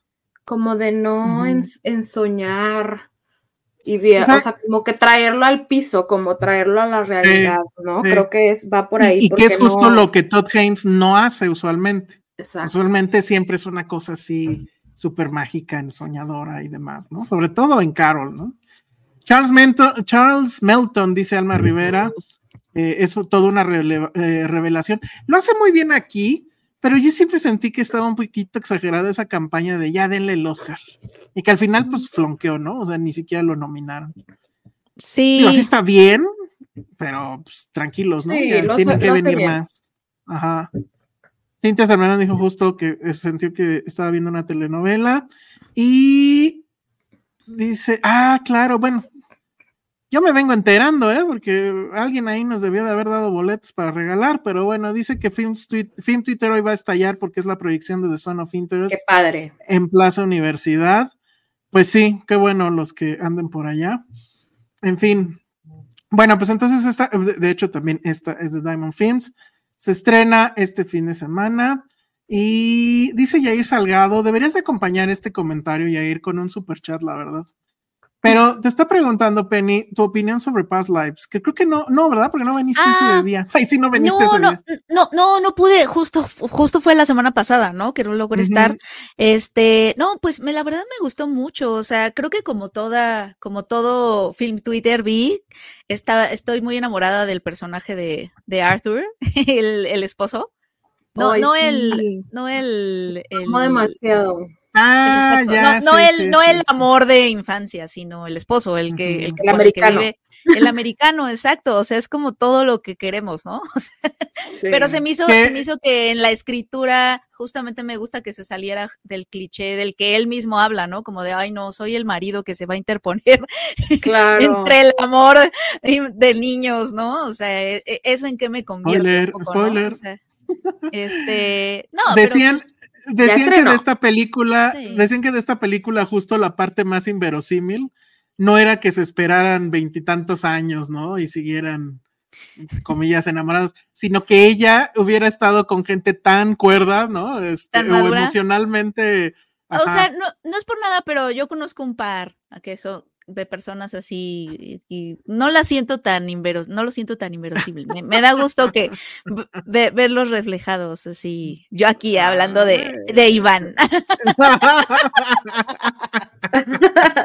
Muy bien, ¿eh? fuertes declaraciones. Y sobre él, o sea, sobre el cuate este que pues toda la vida estuvo ahí longing, ¿no? Este, deseándole, o sea, literal deseando amar. Sí. Este, también escuché muchos comentarios de mujeres que dicen, ay no, esos güeyes tibios son lo peor. Sí, no, no, no. pues es que justo. Es que, es exacto, era ahorita, ahorita, ahorita, justo te voy a dar la palabra, Sandy, para ver qué opinas de eso, porque es que creo que la película, mm, al, o al menos a mí me puso como estos dos, estos dos tipos de amor, ¿no? O que creo que tienen que ver mucho, o, o al menos yo con, conecto si tuviera otra edad, hubiera conectado diferente con esos dos personajes, porque cuando estaba yo joven, obviamente que romantizas todo, ¿no? Eh, me parecían muy atractivos estos amores medio imposibles que hubieran sido lo, lo que solo que solo pudieron suceder en otra vida y en otras dimensiones y todo esto, pero luego después después es como de, pero o sea, ¿qué le impide? O sea, ¿qué, o sea, ¿qué, exactamente qué le está impidiendo? ¿Sabes? Como que esa eh, y, y, y ahorita no se me hace nada atractivo ya con mis ya con mis años y entonces conecto más con Arthur, con el con el esposo porque sí, o sea, como que nos ponen como dos amores ahí, y pero me gusta que la película en la escritura parece estar como muy consciente de eso y al final eh, no, nos, como que nos retrata, es un retrato como de una, del amor, de, de, cuántas formas puede tomar el amor, ¿no? Y como una, una, perspectiva más madura, siento, y más lúcida. sentí que la película es una película de amor y cuando pensamos en películas de romance y de amor, siempre pensamos que van a estar como de alguna forma se van a contraponer con la lucidez, ¿no? O sea, como, o con la madurez, no sé, este, o que, o, o, no sé, exacto, o que va, o, que se van a casar con nada más una visión del amor, y entonces tenemos una película que pues sí te hace sentir, te conmueve y te plantea otros, otros escenarios que se salen de, de los tropos que ya hemos visto y de los personajes que ya hemos visto y, y que sí impactan porque no me acuerdo que, en qué programa fue que estábamos hablando de estos como role models que cuando estábamos jóvenes queríamos ser como ellos, ¿te acuerdas? Y como de mi role model era no sé quién. Y creo que muchos de nuestros role models tenían que ver con héroes o heroínas de cuentos de amor que ahorita los ves y, híjole, no son nada sanos. Este, entonces me gusta que la película juegue con eso. Muy bien, ¿qué ibas a decir, Sandra? Perdón. Tengo muchas cosas que decir de paso. Venga, es el este, momento. Para empezar, gracias que ya dejamos de romantizar el what O sea, no es sano, ah, no está cool. ¿De plano? O sea, esta película creo que se acerca mucho a Lost in Translation y se aleja mucho de, digamos, los puentes de Madison, por decir una que hace todo lo contrario, ¿no? Sí, como de, este, ay, esa persona del pasado.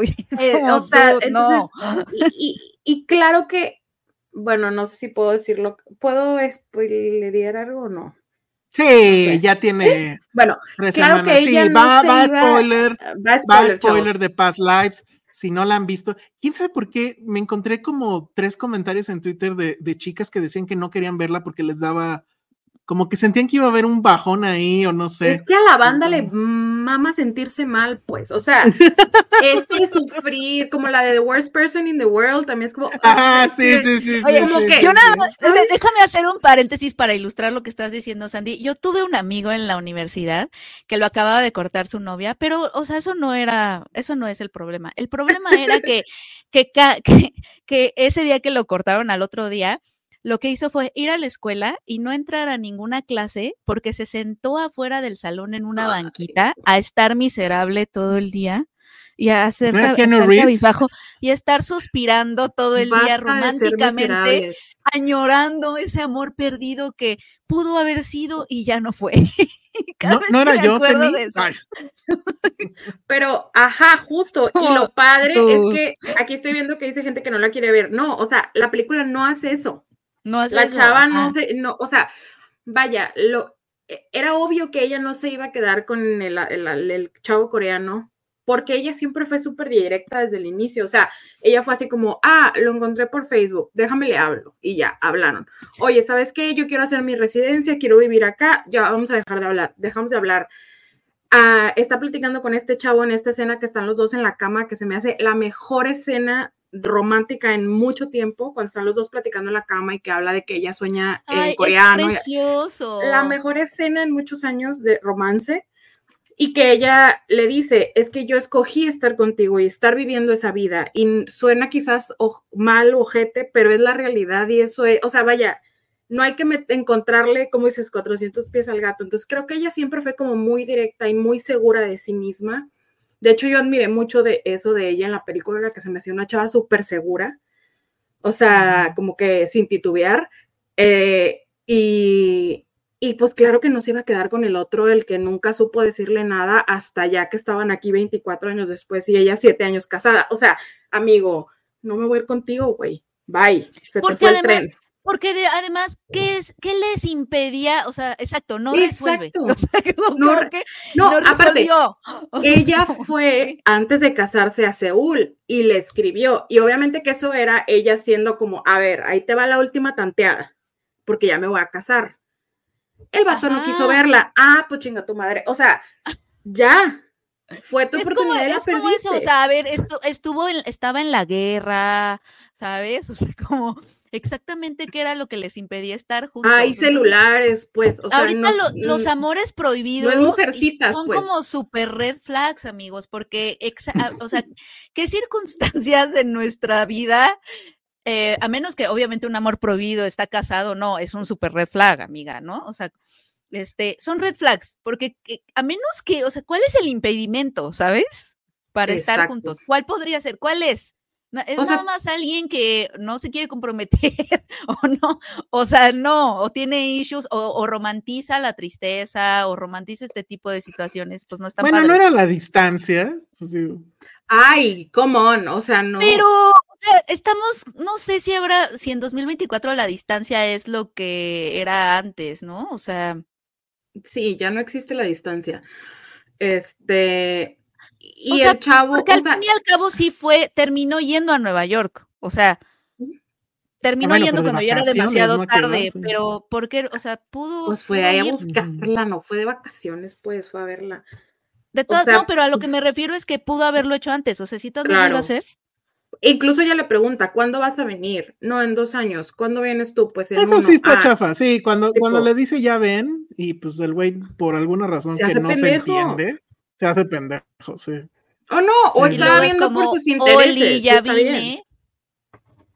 Pues sí, porque igual no era quédate, era, era un ven a visitarme y a ver qué pasa. Sí, y me gustó esa onda de, mira, celebremos esto, nombrémoslo, ¿no? Claro. Sí hubo, hubo algo, hablemos de algo, esto. hablemos de esto y celebrémoslo, ¿no? Y abracémoslo y, y, besémoslo y digámosle adiós. O sea, eso también está padre. O sea, como que también no sea algo que reprimas o que reprimas porque justo qué miedo que mi pareja se ponga celosa de, o sea, sabes, como, como, sí. Y me, esa, esa pareja, obviamente son como super relationship goals, ¿no? O sea, poder hablar con esa honestidad con alguien con como hablan Arthur y, ay, se me escapa el nombre de la protagonista. Este, ¿ella sí estaba nominada o tampoco le alcanzó, por cierto? No, creo que este, no. no, creo que no. Pero bueno, ella. Era algo o ¿no? Tengan como. Y que al final, ¿qué, qué onda? Ah, no, porque es que es spoiler. ¿O ya estamos hablando de spoilers? Ya, ya, se van los spoilers. ¿Ya? ¿Ven esa escena cuando, al final cuando. Greta Lee. habla con el. Con, con su amor del pasado y luego sale Arthur a abrazarla. Ay, sí. Y que, y ella llora, pues, porque sí es triste, o sea, ella obviamente está llorando por su yo de hace 20 años, ¿no? O sea, es triste y es como acaba de perder un amor. O sea, mi yo de hace 10, 20 años perdió su amor. Siento que eso es como que lo que está sucediendo y llora como por quien fue, no por quien es. ¿Me explico? Claro, exacto. Ella está llorando porque, o sea, esos sueños son parte de nosotros. O sea, se está despidiendo de una parte de ella. O sea, tiene todo que ver con, con esto que ella vive, que, de que eh, nace en un lugar, tiene que irse a otro y ahora tiene una vida en otro país.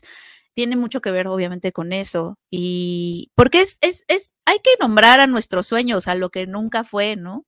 Y está padre y es normal tenerlos porque literal un sueño, por definición, es lo que nunca fue y lo, que nunca va a ser, ¿no? Muy Julio este, Oigan, este, de, del mundo laboral escribe José Corro y dice, me encanta la visión perfecta y anti-red flags. Imaginen un cine en el mundo perfecto de Penny Sandra de Regis. No entendía. Ah, la regia, ¿no? Bueno, sí, es que mandó mensaje Josué, que pues ahora sí ya, este, que ya ponga orden. Pero ¿por qué están hablando de lo que quieren? Dice, negar la nostalgia es aborrecer e ignorar la persona que somos. Escucho mucho cinismo en este episodio. ¡Órale! No, pero es que justo por eso ella no le dice que no, o sea, porque no es como que lo quiere ver, siento yo, a él, o sea, después de veintitantos años, para ver qué va a pasar entre los, o sea, simplemente es como para, oye, quiero verte porque fuiste alguien importante en mi vida y quiero cerrar ella no niega nada de lo de que hecho la película no niega la nostalgia. lo, nombra y lo celebra y habla es como hablar con tu con, con esa o sea, lo hablan o sea no y dices que esto sí pasó sí sentíamos esto sí pudo haber sido esto no o sea no me parece que lo niegue para nada ella. No no yo tampoco creo que niegue la nostalgia o sea la nostalgia es una cosa y pues lo que pasó después es otra no entonces este pero híjole sí la verdad es que el personaje del marido sí está así como de película de ficción, ¿eh? O sea. bueno, esta es una película de ficción, pero sí es muy, muy, muy increíble. No es. ojalá y no. Si no. No es. No es. voy a quedarme soltera de por vida. No, Elsa, Elsa, tú tienes, Elsa, ¿de qué hablas? Tú, tú, tienes que ser así. Ser así, ah, ajá. Ah, tengo que ser así. Tienes no, puede serlo, puede serlo. Muy bien. no es este, irreal, yo no siento que el marido es irreal lo veo bien difícil, la verdad. Pero bueno, este dice Jack Fan, no avisaron que en Past Lives hay trama con Yo Te Ojo, no sé cómo se diga, Yo Te Ojo. A ver, aquí una foto, es la única foto así medio posando que encontré de él. Sí, sí, hay trama, ¿eh? Está lindo. Sí, hay trama. Pero pues es tibio el güey. Eso, eso, exacto. Bueno, dice, a ver, rápido, porque hay un buen de comentarios. Este, a mí me gustó más la actuación de ella, de, de esta Greta Lee, eh, que la de Emma Stone. Sorry, not sorry, dice Rafael Antonio Pérez García. Pues es que lo que pasa es que la de Emma Stone es así over the top, ¿no? Tiene que ser así, todo flamboyante y demás. Digo, simplemente el vestuario, cómo está. Y esta mujer, la verdad es que sí es también bastante impresionante, porque ella está en una línea muy contenida, que todo además se dice con miradas, con silencios, la seguridad, proyecta seguridad, proyecta este, pues sí, el amor que le tiene a, los dos, pues, en algún punto, ¿no? Entonces, bueno, dice Oye, pero además, yo, ajá, sí, sí. Ajá. No, más, más, más. En lugar de past life debe llamarse responsabilidad afectiva. Ay, sí, los tres súper maduros, ya lo sé. Pero además, ¿sabes qué, qué pasó cuando la empecé a ver? empieza con esta escena de ellos tres en un bar, ¿no? Y que unos, unos extraños los están viendo y están así como de, ¿qué crees que, estará pasando ahí? Y yo, yo sería ese extraño. Yo, yo, yo, yo adiviné todo. Le, volteé con Iván y le dije, ah, si la película se llama Past Lives, eso quiere decir que ellos dos son como amor de infancia y él es la nueva pareja de ella. Y sí, Penny. y sí adiviné. Wow, wow. paso por tu premio. Dice, a mí, Edna Patina dice. a mí solo me sacó de onda esa parte del bar donde hablan coreano y el esposo ahí de güey, cuando se sabía que el esposo hablaba coreano. No, yo, entendí que, no hablaba bien. Pero yo sí creo que sí sabía como que una parte de mí cree que él sí sabe más coreano, o sea, de que esas veces de las que entiendes lo que escuchas, pero no lo sabes hablar, ¿sabes? Yo sí creo que sí entendió más cosas. Pero no pasa nada porque no está diciendo nada malo la chava. Yo creo, que, yo creo que, yo, yo como lo percibí es que el esposo estaba un poco fuera de esa conversación, pero que él entendió que, que, que ellos necesitaban. Que no formaba parte de esa conversación. Y tenían que tenerla como en su lenguaje. Vamos, si, el, si, si en la escena del inicio unos extraños ven sin escuchar y entienden, el que está ahí al lado, aunque no entienda el idioma, pues claro que, que se está dando cuenta, ¿no? Dice Jack Fan, yo no me imagino teniendo algo con mi amor de adolescencia, los veo y, dije de la que me libré. Pues sí, es lo que termina pasando, claro. Por dos. Este, totalmente superior lo de la cama, siempre habrá un hueco entre ambos y aún así se aman. me Pero ahí decían también me encanta la idea de, de, o sea, cuando no compartes un, idioma con tu pareja, esa persona sí tiene todo un mundo en donde tú no estás incluido, ¿no? Sí. O sea, eso de que tú sueñas en un, en un lenguaje que tu pareja, o sea, que tu pareja sueña en un lenguaje que tú no hablas, es súper potentes, o sea, es como, es, eso, siempre va a haber un abismo entre pero ellos. Pero sí, hay que aceptar eso, ¿no? O sea, claro, no puedes estar involucrado en todo, todo, todo. Claro. el mundo no gira alrededor de ti, ni tu pareja tiene que girar alrededor de ti. O sea... Es que cuántos sueños existen en nuestras parejas, y no nada más en nuestras parejas, o sea, luego también el primer desconcierto de ese estilo yo lo tuve con mis papás, como de entender, o sea, porque obviamente es una obviedad que nuestros papás estaban vivos antes que nosotros, ¿no? Pero de chiquita a mí me costó mucho trabajo entender que tenían mundos en donde yo no estaba incluida, por ejemplo, ¿no? O sea, que mi mamá tenía secretos o silencios o lugares y territorios mentales y emocionales en donde a donde yo no tenía acceso. Me costó un montón de trabajo de chica como entenderlo, ¿no? Y obviamente no nada más es con nuestros papás, porque obviamente cuando eres niña piensas que tus papás viven para ti, ¿no? O no sé, pero... Y fíjate que a mí también me pasó, mi mamá, ay, de que aquí ya contando cosas... Sí, ya te, Mi mamá durante 10, 15 años tuvo jueves como con sus amigas, ¿no? Así señoras que se iban a un café y así.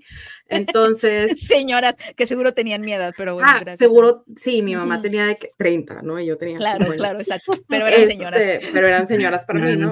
Y claro, de repente se rotaban como en casa, o sea, en los cafecitos y luego en casas, y a una, la merienda se llamaba. Así de que, ah, hoy es la merienda. Oye, cuando eran en mi casa, o sea, yo, o sea, yo quería ir ahí a escuchar, ¿sabes? Como estar ahí en medio de la conversación. O sea, y mi mamá me rechazaba, pues, o sea, era de que, o sea, métete, vete, ajá. Y yo sentía tal rechazo, o sea, como que, ¿por qué no puedo estar yo en esto, no? Entonces, sí, sí, sí pasó. Claro, y, y, bueno, eso es con nuestros papás, que se supone que son las personas que nos aman incondicionalmente. Imagínate imagina, o sea, nuestras parejas, o sea, sí tienen sueños y mundos en donde tú no estás, o sea, eso sí está. Y en este caso estamos viendo una historia en donde ese sueño eh, tiene, tiene cuerpo, ¿no? O sea, sí, es toda una cosa que ella vivió. Ajá, o sea, es todo un, todo un sueño que, eh, o sea, que, que, que los dos mantuvieron y de pronto ese sueño va y te toca la puerta, ¿no? como que sí, sí es una situación, pero me encanta que sí, o sea, Monse, no sé qué opines, pero esa es una película protagonizada por gente que fue a terapia, supongo. Sí, eso es lo que puso ella, de que era que personas que. Personas que fueron a, terapia. Psicólogos, sí. no sé qué afectiva, pero inteligencia afectiva, algo así. Josué dice: los asiáticos están de moda en el líbido. ok. Este, Cintia Salmerón dice: Gracias por la conversación de Past Lives, porque cuando estrenó me quedé con ganas de que la conversaran más. Sí, como que hizo falta más, este, hablarla más. Entonces, bueno. Hace pues falta yo. Ajá. Sí, pues sí. Este, no, sí me gustó mucho. Los primeros hot, es que José insiste con que los asiáticos andan hot. Los primeros hot fueron los de Lost, la pareja de Ginny Son, no sé. Este, las escenas del bar fueron muy Wonka Wai. Sí, Wonka Wai está muy hecho en esta película. In the Mood ¿eh? for Love es como la mamá de todas estas películas. Totalmente. Vean In the Mood for Love. Eh, por ahí decía este, Ana Fox, creo que, ese es un, ese es un amor prohibido. Sí. Sí, sí. Yo sí, creo que también podrían haber estado juntos, pero bueno. Sí, yo también, yo también, todos, todos pensamos lo mismo. ¿Tú no? Ay, cálmate. Es que de nuevo, no me gusta. ¿De cómo se veían? Ya, pues, además el, el, esposo. Me encanta Arthur, me fascina Arthur. No, no, no, pero estamos hablando de. Ah, estamos hablando de. Ah, Ah, no, no, estos no, no, para nada. Con el que nunca ah. resolvió, no, va. En el de no, ok, estoy de acuerdo. En, en, en, The Mood for Love había más obstáculos, estaban casados, no querían hacer lo mismo. Y la, el final es todo lo, con, o sea, lo contrario, ¿no? Sí. Sí. E, esto que está diciendo Jolote, a ver, no lo voy a decir yo. Ay, no. Léalo a alguien. pero es real. esa escena, Manhattan, perdón, esa fue la directora diciendo, estoy, estoy mm. completamente cierta que estoy caminando en pies de gigante. Entonces. Eso sí. En los hombros de los gigantes, entonces. Sí, o sea, sí, o sea ahí está. Sí, sí, lo veo. Sí lo veo. Ahí está Woody Allen, pues, para los que nos escuchan en. pues porque es dueño de la ciudad, sí. Pues, güey, o sea, lo que hizo no, o sea. No, sí, o sea, sí lo veo, sí lo veo. Está bien, este, ya nada más rápido. Este, esta pregunta no la voy a poner. No, pues ninguna. Este, no, por, ahí, por ahí vi un, comentario que me preocupó y, dije, no, no, por favor, no sé quién puso algo como de que al final nos casamos con quien nos, con quien nos conviene y no quien, con quien realmente amamos. Oye, amigo, no, si estás en esa situación, es un red flag. No, no sigas ahí. no, no es lo que estamos diciendo. Todo lo contrario. Es todo lo contrario, pero si estás en esa situación, resuelve. Bueno, ¿por qué tanto hype con esta película? Creo que el primer nivel, pues es todo el involucramiento que hay, lo que ya les decía, se van a acordar de alguien, se van a acordar de ciertas situaciones y demás. Pero para mí, el, hype de, de Past Lives es la forma en cómo, con muy pocos recursos, te muestra toda esta gama de, emociones y de sentimientos y de situaciones. O sea, hay mucho silencio, hay muchas miradas, hay muchas este, sonrisas, no sé, ¿no? Cosas que no se dicen, pero que las estás entendiendo por la, o sea, sobre todo el, marido, pues todas las caras que hace de, híjole, creo que ya me llevó la chingada, básicamente. sí, es así porque además que nos puede pasar a cualquiera, ¿no? O sea, como conoces a alguien y no, tú no puedes controlar que te toque, que, te, que la vida te castee en el rol de, de, la persona que se está interponiendo. O sea, como que, ¿y qué haces, no? O sea, obviamente lo primero que piensas es que, que no sé, que te vuelves celoso o no sé, es un, es un, es un, rol espantoso, ¿no? Es, es, sí. En dónde estar. y, y, y, pues no es tu culpa tampoco, ¿no? Un poco. Porque creo que, todo el tiempo tienes. Está, creo que ahí está el hype, perdón. O sea, venlo desde el punto de vista de cine y lo que logra esta mujer, porque además es su primer película. ¿Cómo se llama la, directora? Es, Celine Song. Sí, Es el sueño de cualquier debutante esta película. Y, ya tiene, ya está por hacer la segunda y creo que se agarró a medio cast de Marvel y obviamente va a ser algo pues, chiquito, ¿no? Entonces también es así como, güey, eso está muy, muy padre. Porque además. Pero también son estas historias. Star Power, pues bueno. Eh, eh, existe en la literatura muchas veces cuando las escritoras dicen que van a hacer un libro sobre amor, o sea, tienden a encontrarse como con seños fruncidos, como que, ay, no, el amor, ¿no? A un tema como tan prosaico y tan cursi o tan infantil o tan, como que no hay este prestigio alrededor del tema del amor, ¿no? Siempre tiene que ser algo más oscuro, torcido, no sé, ¿no? El amor es demasiado simplón.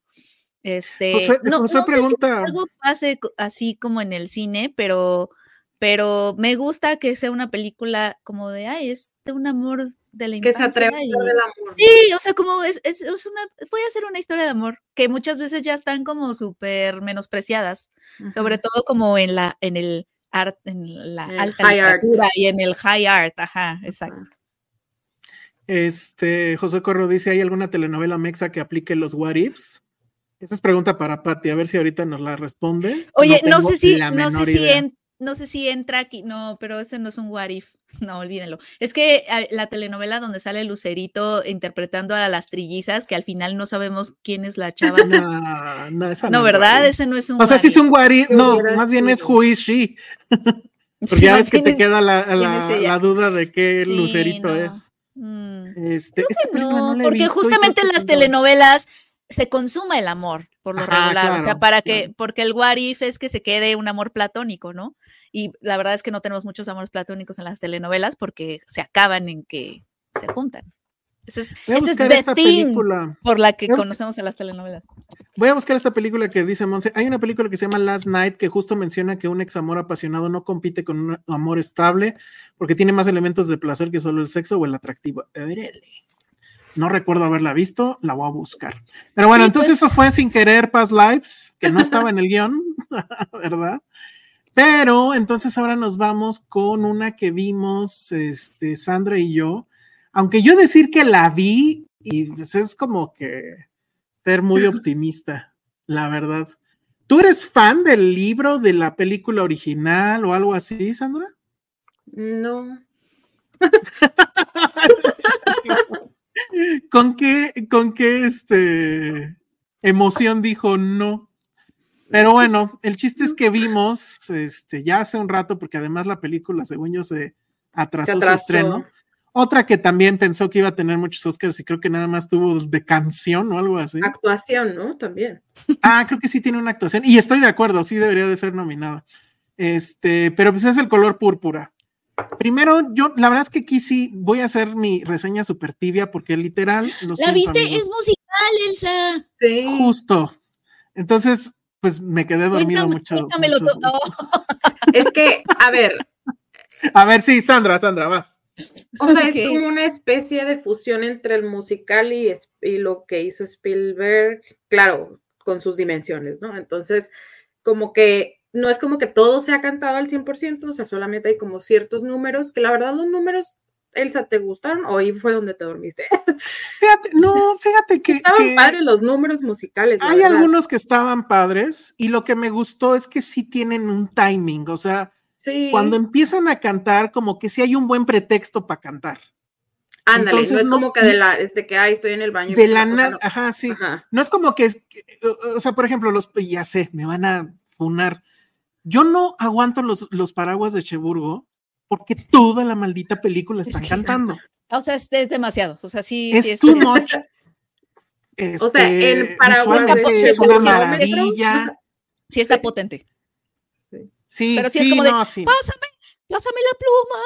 Sí, o sea, sí es así. Ajá. Te la paso, ¿quieres la azul o la negra? Sí. sí no, es, bueno, esta película no hace eso. No es así sí creo que tiene buen timing cuando entran las rolas, pero pues ¿qué quieren? La historia nomás no me llega, no me atrapa. La de Spielberg la he intentado ver N mil veces y también me quedo dormido. Creo que yo tampoco no es para mí. completa. Pero a ver, Sandra, rescátanos. O sea, me gustó. Estamos naufragando aquí. O sea, En esto sí estamos naufragando gacho. O sea, a mí lo que me, que me gustó de la película o que me atrapó es como conocer un poco la historia de abuso de las mujeres afroamericanas, ¿no? O sea, como que en la parte en la que ella dice es que los hombres ya son libres, pero las mujeres siguen siendo esclavas de sus maridos. Eso a mí se me hizo como súper potente, o sea, esa mirada en la que los hombres, pues ya se supone que todos los afroamericanos ya eran libres, ya no había esclavitud, pero las mujeres seguían siendo esclavas de sus esposos porque las casaban, sin que ellas quisieran, pues obviamente las violaba, o sea, no todos obviamente, pero en este caso pues de Silly, que es el personaje principal, pues ella es violada por su papá y es vendida luego al peor tipo del mundo, ¿no? Entonces, eh, la historia de Silly, pues la verdad es súper triste, ¿no? Y lo padre de la película es que a través de la música, primero como que la o sea, poco a poco como que va generando un poquito más de claridad y, y pues el, digo, esta película pues ya sucedió, ya está libre y todo, entonces sabemos que al final pues ella este, logra cierta redención, ¿no? Entonces, pero fuera de ello pues no creo que te haga nada espectacular, no dudo que haga algo mejor que lo que hizo Spielberg. Entonces, si la quieres ver como por onda de conocer historia afro, pues sí, pero de ahí en fuera creo que no, yo no la encontré como otro lugar interesante. Sí, no, perdón. O sea, no, no es mi tipo. No, no, es que en serio, esta película yo estoy negado. Y eso, insisto, es Spielberg, la, original. La original Y Spielberg produce en esta. Spielberg produce esta, esta Oprah. Que también, a ver, quéjense de ella, porque ella también está canceladísima ya. Y creo que nadie le pasó el memo porque está yendo a todos lados como si nada. Pero está, este, está cancelada. Eh, ¿Por, qué está, ¿Por qué cancelamos a Oprah? Porque se supone que en estos archivos este, de, de la isla de este tipo, ¿cómo se llama? El tipo este que era. Epstein. Epstein. No, sí, Epstein, ajá. Ella fue a la isla, se supone. Oh. Entonces, este, a la famosa isla. Pero, pues, o sea, bueno, ahí mi tema es que, pues, ¿por qué damos por hecho algo que ni siquiera está comprobado? Pero bueno, el chiste es que ya en teoría está canceladísima y creo que su control de daños es no importarle y salir en todo. Ha estado en los semis, los Grammys, en todo. O sea, le vale. A mí me parece bien eso. Pero bueno, este, dicen que el libro es muy bonito. La verdad no he tenido el placer y dudo que lo haga alguna vez. Lo único que les puedo decir es que visualmente está muy bien, es muy colorida, los musicales, las escenas musicales, los musicales están muy bien hechos, las, incluso hasta las rolas creo que están padres, o sea. Sí, o sea, no, ahí no, ahí no está la queja, pues. Ajá, sí, no. No, eh, mi, mi caso, mi, mi, queja más que queja, duda es. Em, ¿Para qué? ¿Para qué? Ajá, ¿para qué? O sea, ¿por qué si ya Spielberg lo hizo, para qué hacer esto? Eh, tengo entendido que esto, em, ¿cómo se llama? Creo que era un Broadway, ¿no? Ya ven que está pasando eso mucho. Y este, sucedió con Mean Girls. Entonces lo mismo, en Broadway tuvo mucho éxito y pues aquí ya la, montaron como la montó Broadway. Eh, y pues está bien, pero pues creo que sí es de un nicho muy pequeño. Ajá, o sea, si eres fan de la de Spielberg, yo supongo que es muy probable que, que, te pueda gustar esto. Si eres fan de los musicales, creo que la tienes que ver. Este, y pues si quieres completar las películas de los Oscars, pues también. Porque incluso en, Pero más allá de eso, no veo. En el póster ponen de que a bold new take on the beloved classics. O sea, no sé si sea un bold new take, ¿sabes? O sea, entonces creo que queda. Pues a mí no me lo pareció, o sea, más allá de. Pues es que no, porque la verdad, lo que pasa es que ahora voy a tener que ver la de Spielberg porque yo estoy seguro que la de Spielberg, al menos visualmente, no hay forma que le ganes, ¿no? O sea, por muy bonita que esté aquí la foto y todo, simple y sencillamente Spielberg sabe poner dónde debe ir la cámara, siempre, en cualquier circunstancia. Entonces no hay nadie que le gane a eso, entonces bueno. Sale, por cierto, la sirenita también. Y este, y pues ya se estrena este fin de semana, a ver cómo le va. La verdad es que yo creo que pues no le va a ir demasiado bien. Eh, pero bueno, pues ahí está, debe tener su público y pues creo que pasa hasta ahí, ¿no? Este, Sandra. Sí. Sí, fue nuestra reseña tibia, lo siento, Penny. No, no, no. te la vendimos, pero sí. No.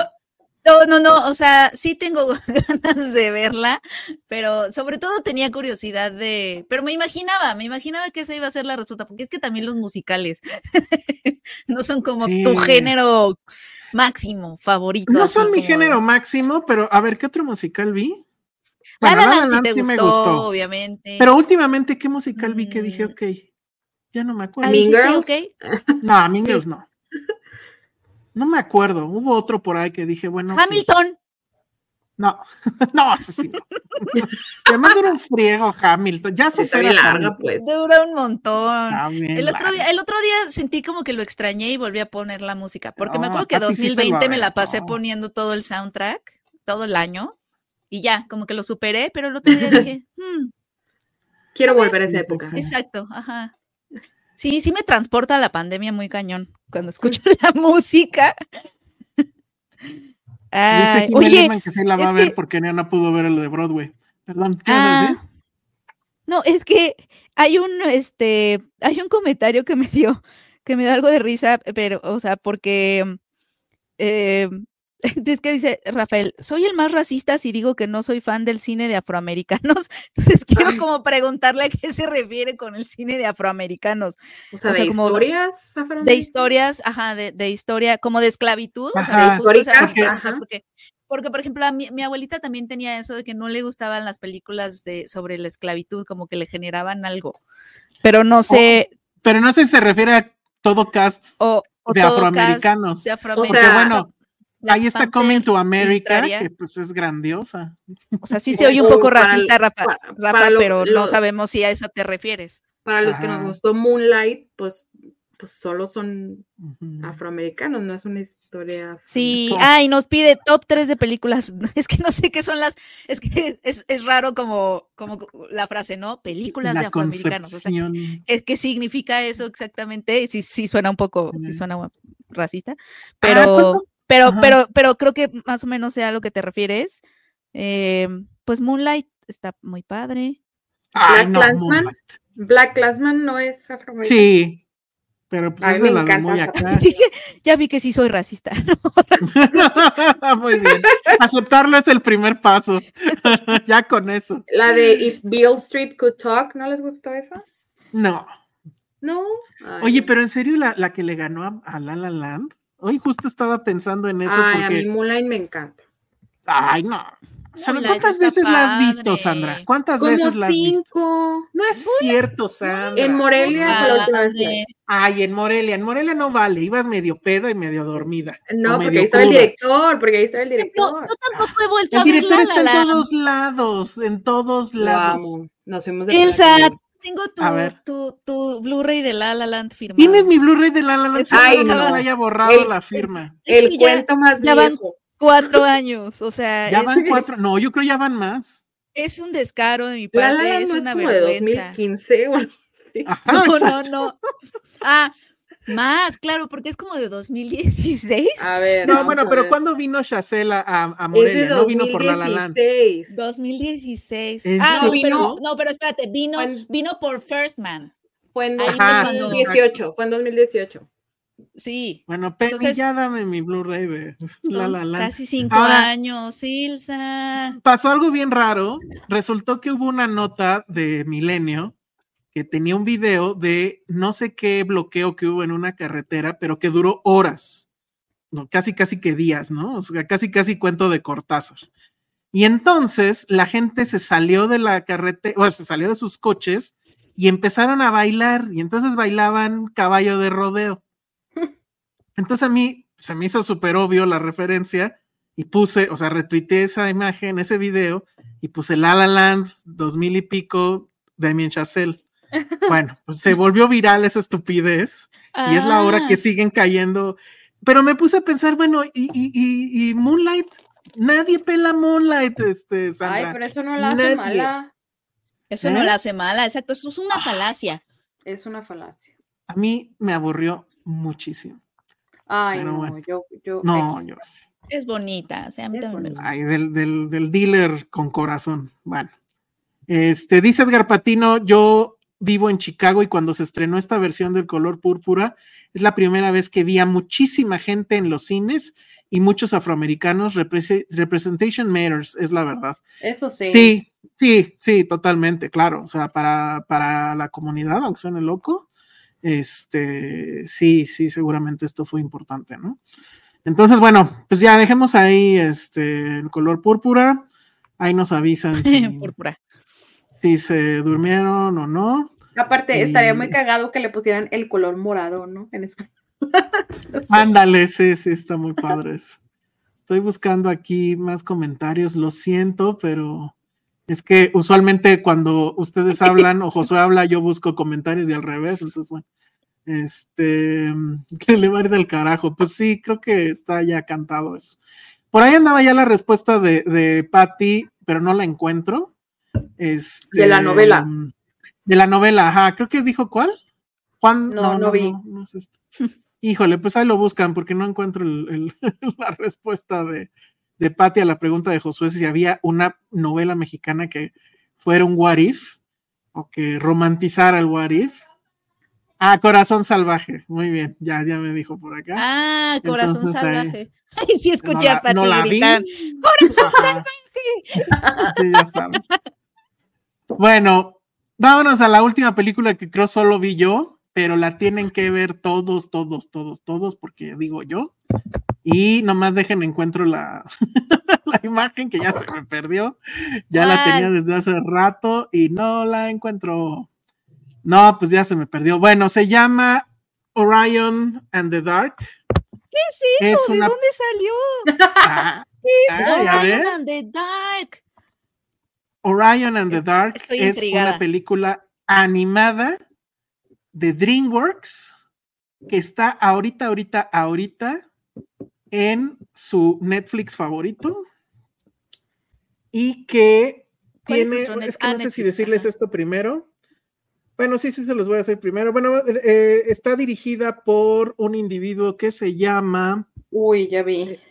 Sean Sharmatz que ha dirigido cosas como La gran aventura de Lego 2. No, no es cierto, esa no la dirigió él. O no sé si será su primera, su ópera prima. A ver, déjenme checo rápido. Pero, el punto es. ¿La escribió Charlie Kaufman? Exactamente, me lo ganaste. La escribe Charlie Kaufman. Ya lo y eso, eso es algo que yo tenía que ver. El tipo ha dirigido la de Trolls. una cosa llamada Tiny Diamonds. Oye, Trolls está padre. Creo que es, no, espérenme, sí su, sí su ópera prima, porque los demás ah. son cortos. Y episodios de una cosa llamada Pinky Malinky. Pero bueno, entonces es la ópera prima de este hombre llamado Sean Sharmat. hermoso. Está basado. Yo quiero, yo quiero hacer algo de Pinky Malinky, por favor. Estaría increíble. Voy a poner un bar con ese nombre, güey.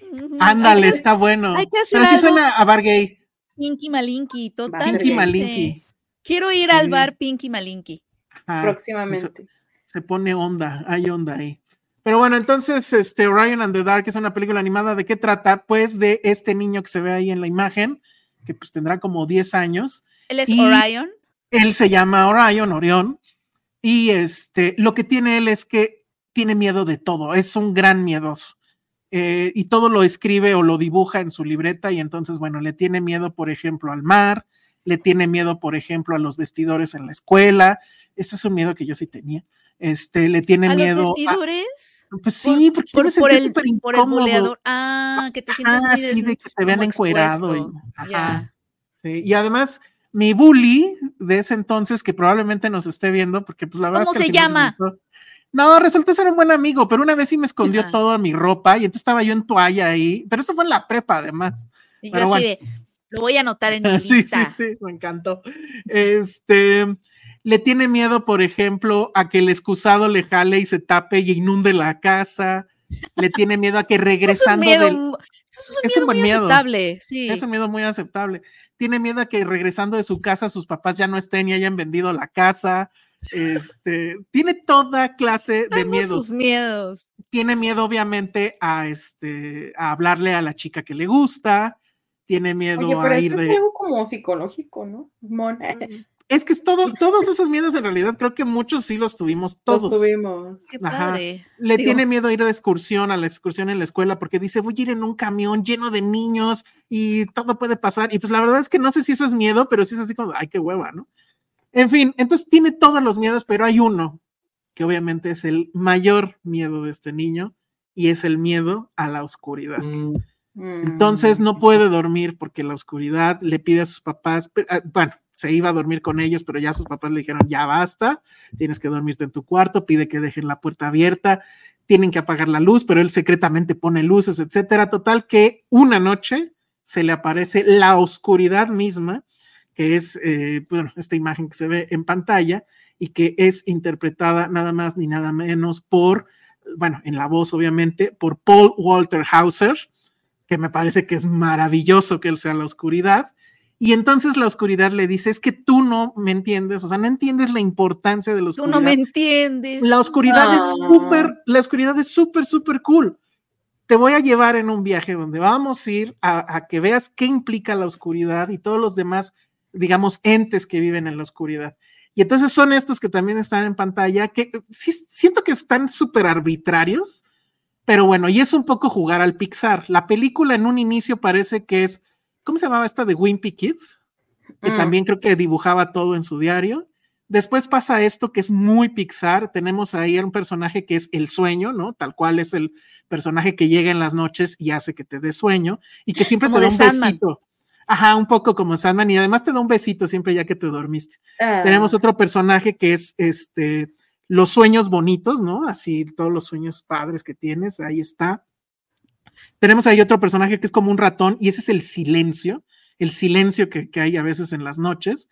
Tenemos otro personaje ahí que es como un mosquito verde gigante, que ese es este, el insomnio, y él te habla en el oído y te dice cosas que te hacen despertar y que no te dejan dormir y demás. Y tenemos otro personaje que es una especie como de robot, que son los ruidos extraños que suenan en la noche.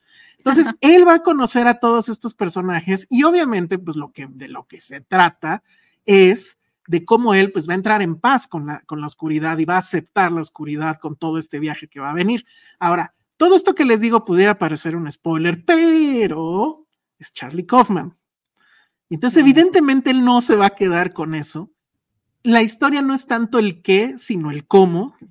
Pasa mucho con el cine de Charlie Kaufman. Entonces, vamos a tener este juego de matrushkas que siempre le encanta mundos dentro de mundos dentro de mundos, como en Cine este, New York.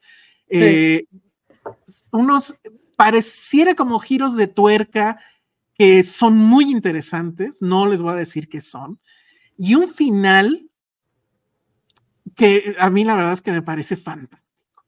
O sea, porque hay un momento donde dice, espérate, Charlie Kaufman, estás aplicando el guionazo.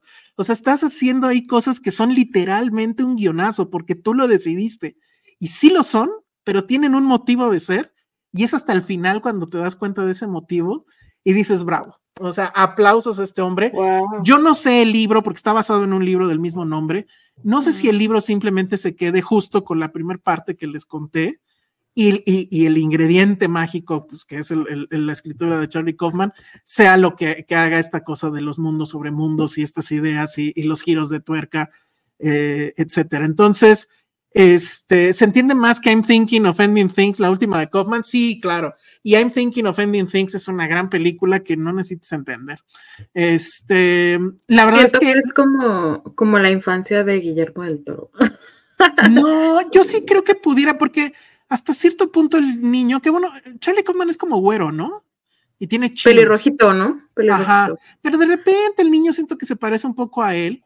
Pero la verdad es que sí sentí que es como, no sé si tenga hijos, hay un Wikipediazo, pero sí sentí que era como que, ay, voy a escribir algo que mis hijos pudieran ver, ¿no? Y, que no Qué padre. causara ahí conflicto. Pero la verdad, yo, a mí me gustó mucho, sí hay momentitos de, de Ojito Remy, este, yo sé que lo que pudieran criticar es que es demasiado Pixar, ¿no? Para, para hacer DreamWorks. Creo que sí hay algo de eso.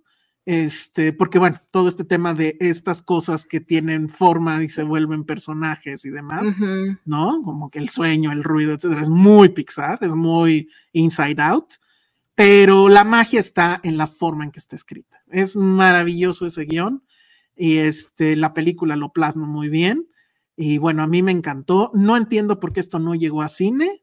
O bueno, sí entiendo. Pero este. Em, se los recomiendo muchísimo. Está en Netflix, lleva apenas una semana, pero sí está ya dentro de lo más visto. Qué bueno. Dura muy poquito, dura hora y media. Entonces está muy, muy, bien. Sí, la voy a ver hoy. A Iván no le gustan las, las animadas. Pues ya habla ese idioma de las animadas y que él no entre a ese mundo. Este, no, ¿sabes qué es lo peor de todo? Que lo meto a la fuerza, como que él está muy bien no entrando a ese mundo, como que no es un mundo que le llame la atención, pero yo soy como de, es que esta película se trata de esto y lo otro y lo otro, y entonces no sé qué. El otro día le puse música de las películas de Disney para que las adivinara a qué, a qué película pertenecía cada canción.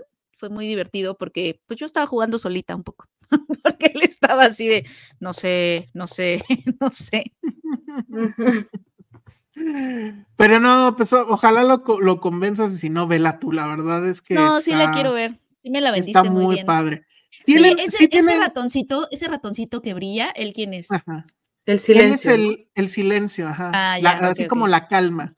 Y entonces él está toda la ciudad porque pasa, bueno, pasan muchas ciudades porque viajan por todo el mundo, porque obviamente además la oscuridad tiene que irse moviendo porque viene el día, ¿no?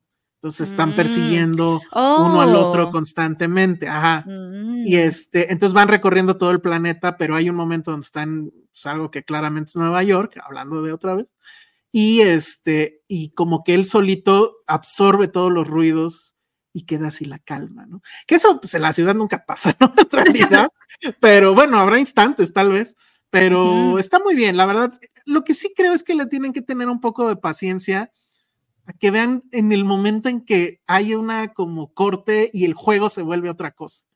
Este, pero está muy bien, está muy bien. El inicio está increíble con todos los miedos de este chavito y este, lo del bully, porque pues todos tuvimos un bully, en fin. Este, ah, mira, qué buena respuesta. Véanla, ¿eh? Está en Netflix, o sea, no tienen pretexto. Y, ahí está. Patti Montoto está respondiendo lo que sí creo que es un buen what if de telenovela. Mirada de mujer. Ay, claro. Claro, este sí es un gran what if. Creo que es el único. Sí, porque justo no hemos. Y, yo creo que por eso también gustó tanto, porque sí era muy distinta. Sí, Totalmente, sí, Pati. Excelente catch. Sí, es un gran what y además, bueno, no, sí, pues sí puedo decir en qué acaba Mirada de Mujer, ¿no? Sí. Ella no se queda con él. Pero sí se vuelve mujer independiente. pero sí es una mala novela, ya, ya me convenció Patti cuando la volvimos a ver. En mi cabeza era una buena novela y no. Yo me acuerdo que gustó un montón, pero yo no la, pues yo no la vi tanto. Gustó un montón, era la favorita de mi mamá en ese entonces, por eso la vi. Y además tenía este pedo revolucionario, entre comillas, de a huevo, no es de Televisa, entonces vamos a verla, ¿no? Ah, exacto, era como la competencia totalmente. Ajá, y con actores que eran de teatro, y o sea, actores de adeveras, ¿no? Y entonces tenía eso, pero la verdad sí, sí, es mala, o sea, sí está muy mal hecha. O sea, la idea es muy buena, el concepto es, sí creo que sí es revolucionario, pero sí, sí es malona. Dice Daniel Galindo, este tipo de relato en el que los conceptos están personificados se llama alegoría y no lo inventó Pixar, se inventó hace varios siglos, claro, pero en cine animado por computadora, pues ¿quién es el rey de estas cosas? Pues, evidentemente es Pixar. ¿no? Y últimamente, ¿no? Que, que, que eh, o sea, que estrenó intensamente, luego Soul, que es como la personificación de cosas abstractas. Sí, sí, claro. No, o sea, sí esto obviamente tiene mucho, mucho, mucho tiempo, pero pues esta es una película animada por computadora, pues ahí sí es Pixar para adelante, no hay de otro. Entonces, bueno, y hablando de, nos preguntan que si vamos a ir a ver Turning Red, que se estrena, pues sí, este técnicamente es un estreno porque nunca llegó a salas, se estrena este fin de semana, sí, este, y bueno, pues a ver qué pasa con esa película, pero pues sí, sí la vamos a ir a ver. Este, ¿qué más, qué más, qué más? Ah, sí, cierto. La, la, de Mirada de Mujer es súper regañona. Sí, cierto. Sí, cierto. Y condenan a la mujer que es, tiene sexualidad libre. También es muy mm. cierto eso. Sí, eso estaba chafísima. No recuerdo, pero sí, sí, eso pasa. Era Margarita Gralia, que era como la Samantha de, esta cosa, ¿no? era, la que más cogía y tenía amantes. Ah, y, al final le da sida. Ah, la mm, castigan a la mala mujer. Estás castigando a la mala mujer, exacto. Mm. Pero bueno, muy bien. ¿Qué más? Puro loco era la onda, no sé de qué están hablando. ah, porque dice, es que fíjate, este, este comentario está bueno. Rafael Antonio Pérez dice: Yo también de niño era Team TV Azteca, me cagaba Televisa. Eso es muy bueno. Porque además los Simpson, bendito Dios, los pasaban en Azteca, ¿no? En Azteca. Sí. Todavía, yo creo. Puro loco. Si, era de oso, puro loco. En fin, Elsa, ¿hay planes y sorpresas para el 400? Pues como diría Homero, ahora sí va a ser sorpresa la plancha. Este, pues estamos intentando, pongan chonguitos para que pase algo que queremos que pase. Y este, y ya. Dice José Corro, y estoy completamente de acuerdo, hay que hacer un Televisa contra Azteca noventero, totalmente. Totalmente, totalmente. Los musicales de Puro Loco, ¿cuáles musicales? Había musicales en Puro ¿Ustedes vieron Puro Loco? No. No sé mm, qué. Yo no me acuerdo casi de nada. No lo vean, seguro sí la vi de chiquita, pero no, no me, mm, nada. Dice José, porque, porque Televisa tenía sus virginidades de Dragon Ball y esas tonterías. En serio que sí, ¿eh? En esto sí estoy de acuerdo, porque yo Dragon Ball nunca le entré. Y a la fecha me da toda la flojera. ¿Tú sí? Sí. A ver, y entonces estás de acuerdo que. Ajá, ¿qué? No, dime, dime. Es que vi un video donde era así como que generacional, ¿no? Entonces está un chavito diciéndole, no me acuerdo qué cosa le ganaba a Dragon Ball, pero ya no me acuerdo qué cosa era. Y entonces luego el de Dragon Ball le decía a su papá que Dragon Ball le, ganaba a Superman. Y obviamente en cada brinco el viejo le decía, estás bien pendejo, ¿no? Y luego el, ah. de Superman su papá le decía que estaba bien pendejo, que Popeye le ganaba a Superman. ¡Ay, wow! estaba muy cagado ese video. Mi papá, o sea, y ahora que lo, que lo piensas, yo veía Dragon Ball con mi papá. Mi papá era fan de Dragon Ball Z. Y llegaba, llegaba, llegaba de, de, de, la oficina corriendo. Me acuerdo perfecto que nos decía mi hermano y a mí, ya empezó, ya empezó, hijo, ya empezó. Así, cuando era cuando Goku y Vegeta y no sé qué. No me acuerdo nada de Dragon Ball Z, pero mm, mm. lo, lo veía. Nunca le acaba de confesar. Iván me acaba de confesar que él pensaba que eh, Goku se llamaba Dragon Ball porque Ball porque él estaba redondito. Ay. De chiquito. sí. Yo, yo de hecho no entiendo, o sea, Goku y Dragon Ball son lo mismo, o sea, él es el Dragon Ball, o, no entiendo. Iván también tenía esa duda, pero pensaba que él se llamaba Dragon Ball porque, porque además para él era muy evidente como de, claro, es un niño redondito, pues Dragon Ball era como la bolita del dragón. Exacto.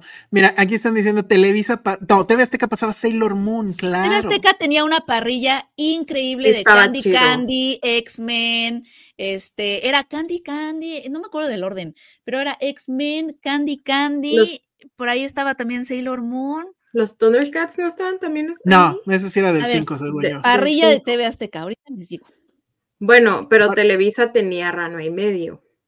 Televisa tenía tenía Ranma, y medio, que, también era, y Televisa tenía Gigi, que ya platiqué mucho de Gigi, pero bueno, también por eso casi me los, me cierran el changarro por andar pasando esas cosas. Este... Los, TV Azteca también estaba, ¿no? TV Azteca tiene, yo sé que eres chiquito, vive sin drogas. El cubo de Donalú estaba en, Televisa. TV Azteca tenía Carisaurio. Mm. ¿Los caballeros del zodiaco de quién eran? ¿De TV Azteca? De, Azteca, ¿no? Fíjate, no, sí está cañón. Pero bueno, a Nintendo Manía de quién era? No, a Nintendo Manía, ¿era de Azteca también? Oye, ¿quién era el ejecutivo en Azteca en ese entonces, eh? Espero que se haya hecho millonario. No sé, pero esa parrilla de Candy Candy, los X-Men, era. Yo me Sex and the City no era de Televisa. Sex and the City, según yo, era también de Azteca Híjole, ya no estoy tan seguro. Que hay Pati me diga. TV Azteca tenía Candy Candy. ¿Dónde pasaban Messenger? Buena pregunta, no me acuerdo dónde pasaban. en no sé. Exacto, Sex and the City fue de Azteca, no de Televisa, Josué. Ah. En Azteca, ya lo encontré, en el 95, Messenger Z. Supercampeones ah, estuvo en Canal 5. Sailor Moon estuvo en Azteca, creo. Más Bueno, no quememos el tema porque si no ya no. Pero es que, pero es que luego, después de la parrilla de Candy Candy, bla, bla, bla, sí vino Las la tortugas de Televisa de Dragon Ball. Ah, pero Dragon Ball y qué más. Pues tenían a Dragon Ball y a Ranma y medio, y sí fueron como shows. Bueno, sí. No, pero Los Simpson mataba todo, ¿no? Los Simpson eran de TV Azteca, ¿verdad? También sí, la niñera. La niñera. Y luego era la niñera, de hecho. Salvados por la campana era TV Azteca también, ¿no? No, creo que ese sí era el 5. Y Televisa tenían los hermanos Brennan. sí, pero Televisa también tenía las tortugas en el canal 5. en el 5. ¿Y Sabrina en dónde estaba? Era TV Azteca. TV Azteca, según yo. sí. Es que era toda esa parrilla de la niñera, el príncipe del rap, Sabrina. Azteca tenía porcel. ¡Wow! ya canceladísimo porcel, obviamente. Este, TV Azteca tenía Mr. Bean, dicen aquí. Mr. Bean. Pero Televisa tenía otro rollo. Pokémon estaba en Canal 5, ¿no? Sí, Pokémon sí fue en Canal 5. Sabrina Televisa, dice Josué. Este, TV Azteca tenía Andrés ah, Sabrina era Televisa? ¿No era TV Azteca? O Sabrina Sabro. ¿Por qué? ¿De qué Sabrina estamos hablando? A lo mejor la hora pico. La hora pico, exacto. TV Azteca tenía Andrés Bustamante. Ya, eso mataba. En TV Azteca surgió Broso, de hecho. Este, pero Televisa tenía siempre en domingo, no, pues qué asco. Siempre. No, de, de, Televisa en la noche, el programa este de Lucía, no, ¿cómo se llamaba esta mujer? La, ay, la que tuvo un hijo con el loco Valdés, ¿cómo se llama? Alejandra Guzmán. No, no, ah. este, ah, ya, bueno, ahorita alguien se, pero el ah, ya, Mala Noche no se llamaban. Sí, Verónica Castro? Verónica, Castro. El programa de la noche de Verónica Castro sí era A Thing. Luego en Televisa de la noche también el de ¿Y usted qué opina con Nino Canún? No manches, ¿usted qué opina con Nino Canún? Yo sí me llegué a desvelar viendo esa pendejada. Cuando fueron los de los videojuegos y cuando fueron los de los cómics y bueno. Sí, sí, sí. Los de los aliens, los de los aliens era así de que se estaban a las 8 de la mañana y el pinche programa ahí seguía, o sea, una locura. Yo era fan de Televisa los fines de semana porque era la trilogía de Canal 5. Ajá, la trilogía de cinco películas de, Canal 5. Eran cinco películas. Y todas revueltas. Primero la 3, luego la 1 y luego la 2. y, y este, los domingos que sacan de onda que era ah, este misterio sin resolver, este tercer mil, o sea, no, no me acuerdo, ah, este, el récord Guinness y aunque está el de Ripley, el de Ripley, me encantaba el de Era como toda una parrilla de los domingos que sacan de onda, ajá, eso me gustaba un montón. Esta propuesta del Kenny seguro le va a mamar a Josué, porque al único que le maman los Exceles es a Josué. Yo digo que llenen un Excel con cada programa y que le vayan restando, sumando puntos a ver quién era mejor. Ah, de hecho, es una buena idea pero es que hubo temporadas, ¿no? Porque hubo temporadas en donde yo sentí que yo solo veía TV Azteca, pero hubo otras en donde sentí que solo veía Televisa y así como, como que, la lealtad se iba moviendo. Se iba moviendo totalmente. Pero sí ese momento de TV Azteca partiéndole su madre a Televisa, yo sí era muy feliz. O sea, sí era muy feliz de estar del lado de TV Azteca y mm. con los Simpsons. Porque además en esa época los Simpsons sí era algo que en Televisa era como que medio impensable que sucediera. ¿No? Entonces, pero bueno, ya, sí estamos ya bien viejos. Bueno, yo estoy peor. Este, sí, pero sí hay que hacer eso. Creo que sí hay que hacer eso. ¿eh? El Robotech, Robotech estaba en el 5, creo. Ay, Remy, a todos nos traumó desde Canal 5. Gracias, gracias, Canal 5. Televisa tuvo a Buffy the Vampire Slayer. Heidi estuvo en Televisa. Heidi era Televisa. Tecaché, ¿cuál era Tecaché? Tecaché, no manches, ¿cuál era la de Tecaché? Sí, Me suena un montón. ¿Era como cámara escondida? Y luego el de los infieles, Cheaters, estaba, ¿en dónde estaba? creo que ese sí era en Azteca. Pero en la madre de todos esos era, ay, ¿cómo se llamaba? Era un señor gordito pelón que hacía lo de los videos chistosos. O sea, todo el programa se trataba de hacer un reportaje. Creo que ah. No, no, no, no, no. Era no sé qué corona, creo. No era, ¿No era, ¿no era cámara escondida? Cámara no, escondida se le te caché, ¿no? Es que era un programa que él, él, salía con su cámara, porque era así de güey, creo que era el único que tenía cámara así portátil. hacía reportajes serios y los últimos 15 minutos del programa era pasar los videos chuscos que le mandaba a la gente. Obviamente en cassettes VHS, supongo. Pero no me acuerdo. Y era un señor gordito de tirantes, pero se me acaba de olvidar el nombre. Ay, a mí también se me. Y ese era ah, de Azteca, creo. Creo. Cámara infraganti, dicen aquí. Cámara infraganti con Cámara Oscar Cadena. con Oscar Cadena. Oye, ahorita que vi el tecaché de Josué Corro, es como si hubiera desbloqueado una memoria, ¿sabes? O sea, como que, como que sí me, fue una regresión tremenda la que viví, así, pude hasta saborear la sopita de pasta, ¿no? Que comía mientras veía tecaché, o sea, sí estuvo muy... Y dice Josué que Oscar Cadena era cámara escondida y Azteca sacó el suyo que es Ay Sí, pero eso ya fue después, porque Oscar Cadena empezó siendo serio, pero evidentemente todos veíamos su programa por ver los videos chuscos del final. Entonces ya obviamente eso le fue ganando a la cosa seria y pues ya se volvió un desmadre de cámaras escondidas, que es clasiquísimo de la tele gringa además, o sea, ellos lo hacían desde mucho antes, Entonces, dice Monse, mi reality de concurso favorito era 12 corazones, madre. Bueno, 12 corazones. Yo, yo me acuerdo que en, siempre en domingo de pronto había concursos y me acuerdo de niña disfrutar inmensamente eh, la búsqueda de la doble de Gloria Trevi, pero eran niñas chiquitas y pasaron varias como a bailar. No manches, o sea, qué buenos tiempos. Me la pasé muy bueno, Y en esa de, la, de la no, es que en esa de ahí surgió Gloria Trevi, ¿no?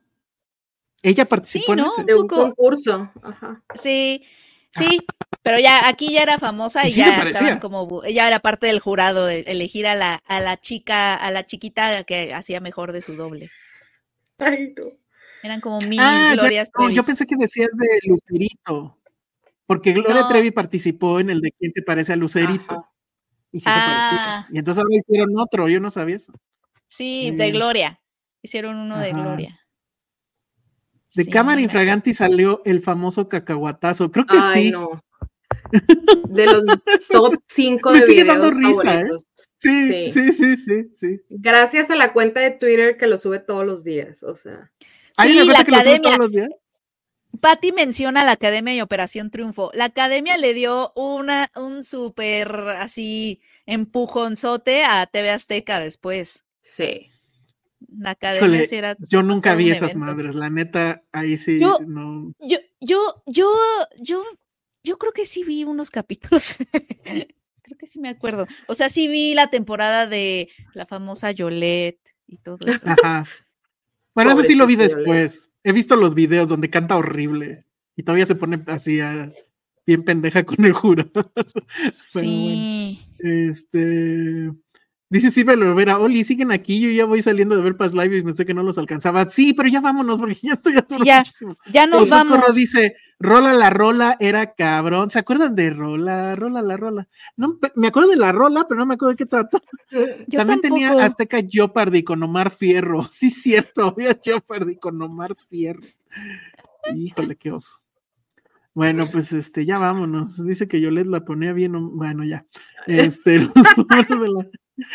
Soy el único que se acuerda de la ganadora de Operación Triunfo. ¿Quién fue la, la ganadora de Operación Triunfo? Ah, Ernesto Rojas, este también fue un clásico de la tele. Me tocó ver la academia de Erasmo Claro, y de Yair. No mames, qué oso. Erasmo Catarino, sí, y de Yuridia. Yuridia. Transformers con lentes 3D, ¿eso pasó? Ah, lo del calabozo. Yo sí veía el calabozo, la verdad. Sí me da pena aceptarlo. Dice, tengo el dato random del que el niño que salía ahí iba a la escuela donde trabajaba mi mamá y pasaban por ir a la escuela para grabar el programa, dice Nora Rodríguez. Yo espero que le hayan pagado bien, digo. o, la mamá lo explotaba. Este, que ¿Qué está diciendo Jimena? Dice, mi papá y yo decíamos que nosotros salvamos a Yair en la academia porque marcamos como mil veces el domingo que lo iban a sacar. Dice Jimena. Oye, luego el cuento, ¿no? Sí, exacto, de cómo estuvo la cuenta del teléfono, no mames. Erasmo Catarino es vecino de Jimena Lipman. Top, ya ganaste. ya ganaste. Pero exijo foto o no pasó, Jimena. Tienes que sacarte una foto con Erasmo Catarino. El Telegana con Ponchito, creo que pensé que yo era el único que se acordaba de eso. Sí, y yo jugué con esa madre. No entiendo todavía cómo es que funcionaba, pero yo jugué con esa. ¿Se acuerdan de esa mamada? Más o menos. era un control remoto y entonces en la tele salían preguntas y tú con el control remoto respondías. Pero no entiendo cómo se sincronizaba o, hacía que ganaba, o no entiendo, no entiendo. Era como cuando los niños les desconectan el del PlayStation y de que para que fijas que están jugando. No, pero se supone que sí, porque ya que lo hacías, creo que llamabas por teléfono, le apretabas un botón al control, hacía un ruidito y entonces ya te decía si ganaste o no. Algo así, no me acuerdo exactamente bien. Pero me acuerdo que cuando salió yo estaba así de verga, ¿cómo funciona esto? No puedo creerlo. Era toda la tecnología. Ajá, era un control morado mágico. Sí, sí, sí, tal cual, tal cual, tal cual. Bueno, ya vámonos, porque si no, Azteca nos dio a Marta y Gareda, neta. ¿A poco? Qué loco. Bueno, ya, nos tenemos que ir en serio. Sí vamos a hacer el Azteca contra Televisa. Este, lo tenemos que hacer, si está bueno ese tema. Y pues ya nos vamos. No sin antes desearle feliz cumpleaños a Raúl Orozco, porque hoy es cumpleaños de Raúl Orozco. Espero que no te regalen ni bicicletas, ni este, scooters. patines, nada de eso. Ya camina o cómprate un carro, no mames. Y este, bueno, pues muchas, muchas felicidades. Nos quedamos esperando la fiesta. ¿A ti te invitaron a la fiesta, este, Sandra? No, nada, querida. Sí, qué mala onda. Bueno, bueno. Que el que viva en Guadalajara, pues es mero pretexto, ¿no? dice, mi papá votó por el asmo catarino, dice Pati Ok. Muy bien. Ah, sí, que le regalen a, Raúl, ese sería el gran regalo, un seguro de gastos médicos mayores, totalmente. Totalmente. Y con eso, pues ya nos vamos. Redes sociales, Sandra, muchas gracias por habernos hecho el quite. Arroba soy Sandra Pineda. Muy bien. Para que te sigan mandando mensajes de odio como la vez pasada. Ay, ya no me funen. ya no la funen, porfa. Penny, redes sociales. Arroba Penny Oliva. Muy bien, yo soy el Salón Rojo. Vayan, no, ni siquiera tienen que ir. O sea, simplemente prendan su tele y vean Orion and the Dark, que está buenísima. Vayan al cine a ver eh, May December y pongan chonguitos para que Ale nos regale boletos para ver este, ¿cómo se llama? The Son of Interest. Y pues que ya para la próxima estén. El próximo programa es el 400. No sé qué va a pasar, pero esperemos que se ponga bueno. Hasta luego. Bye. Bye.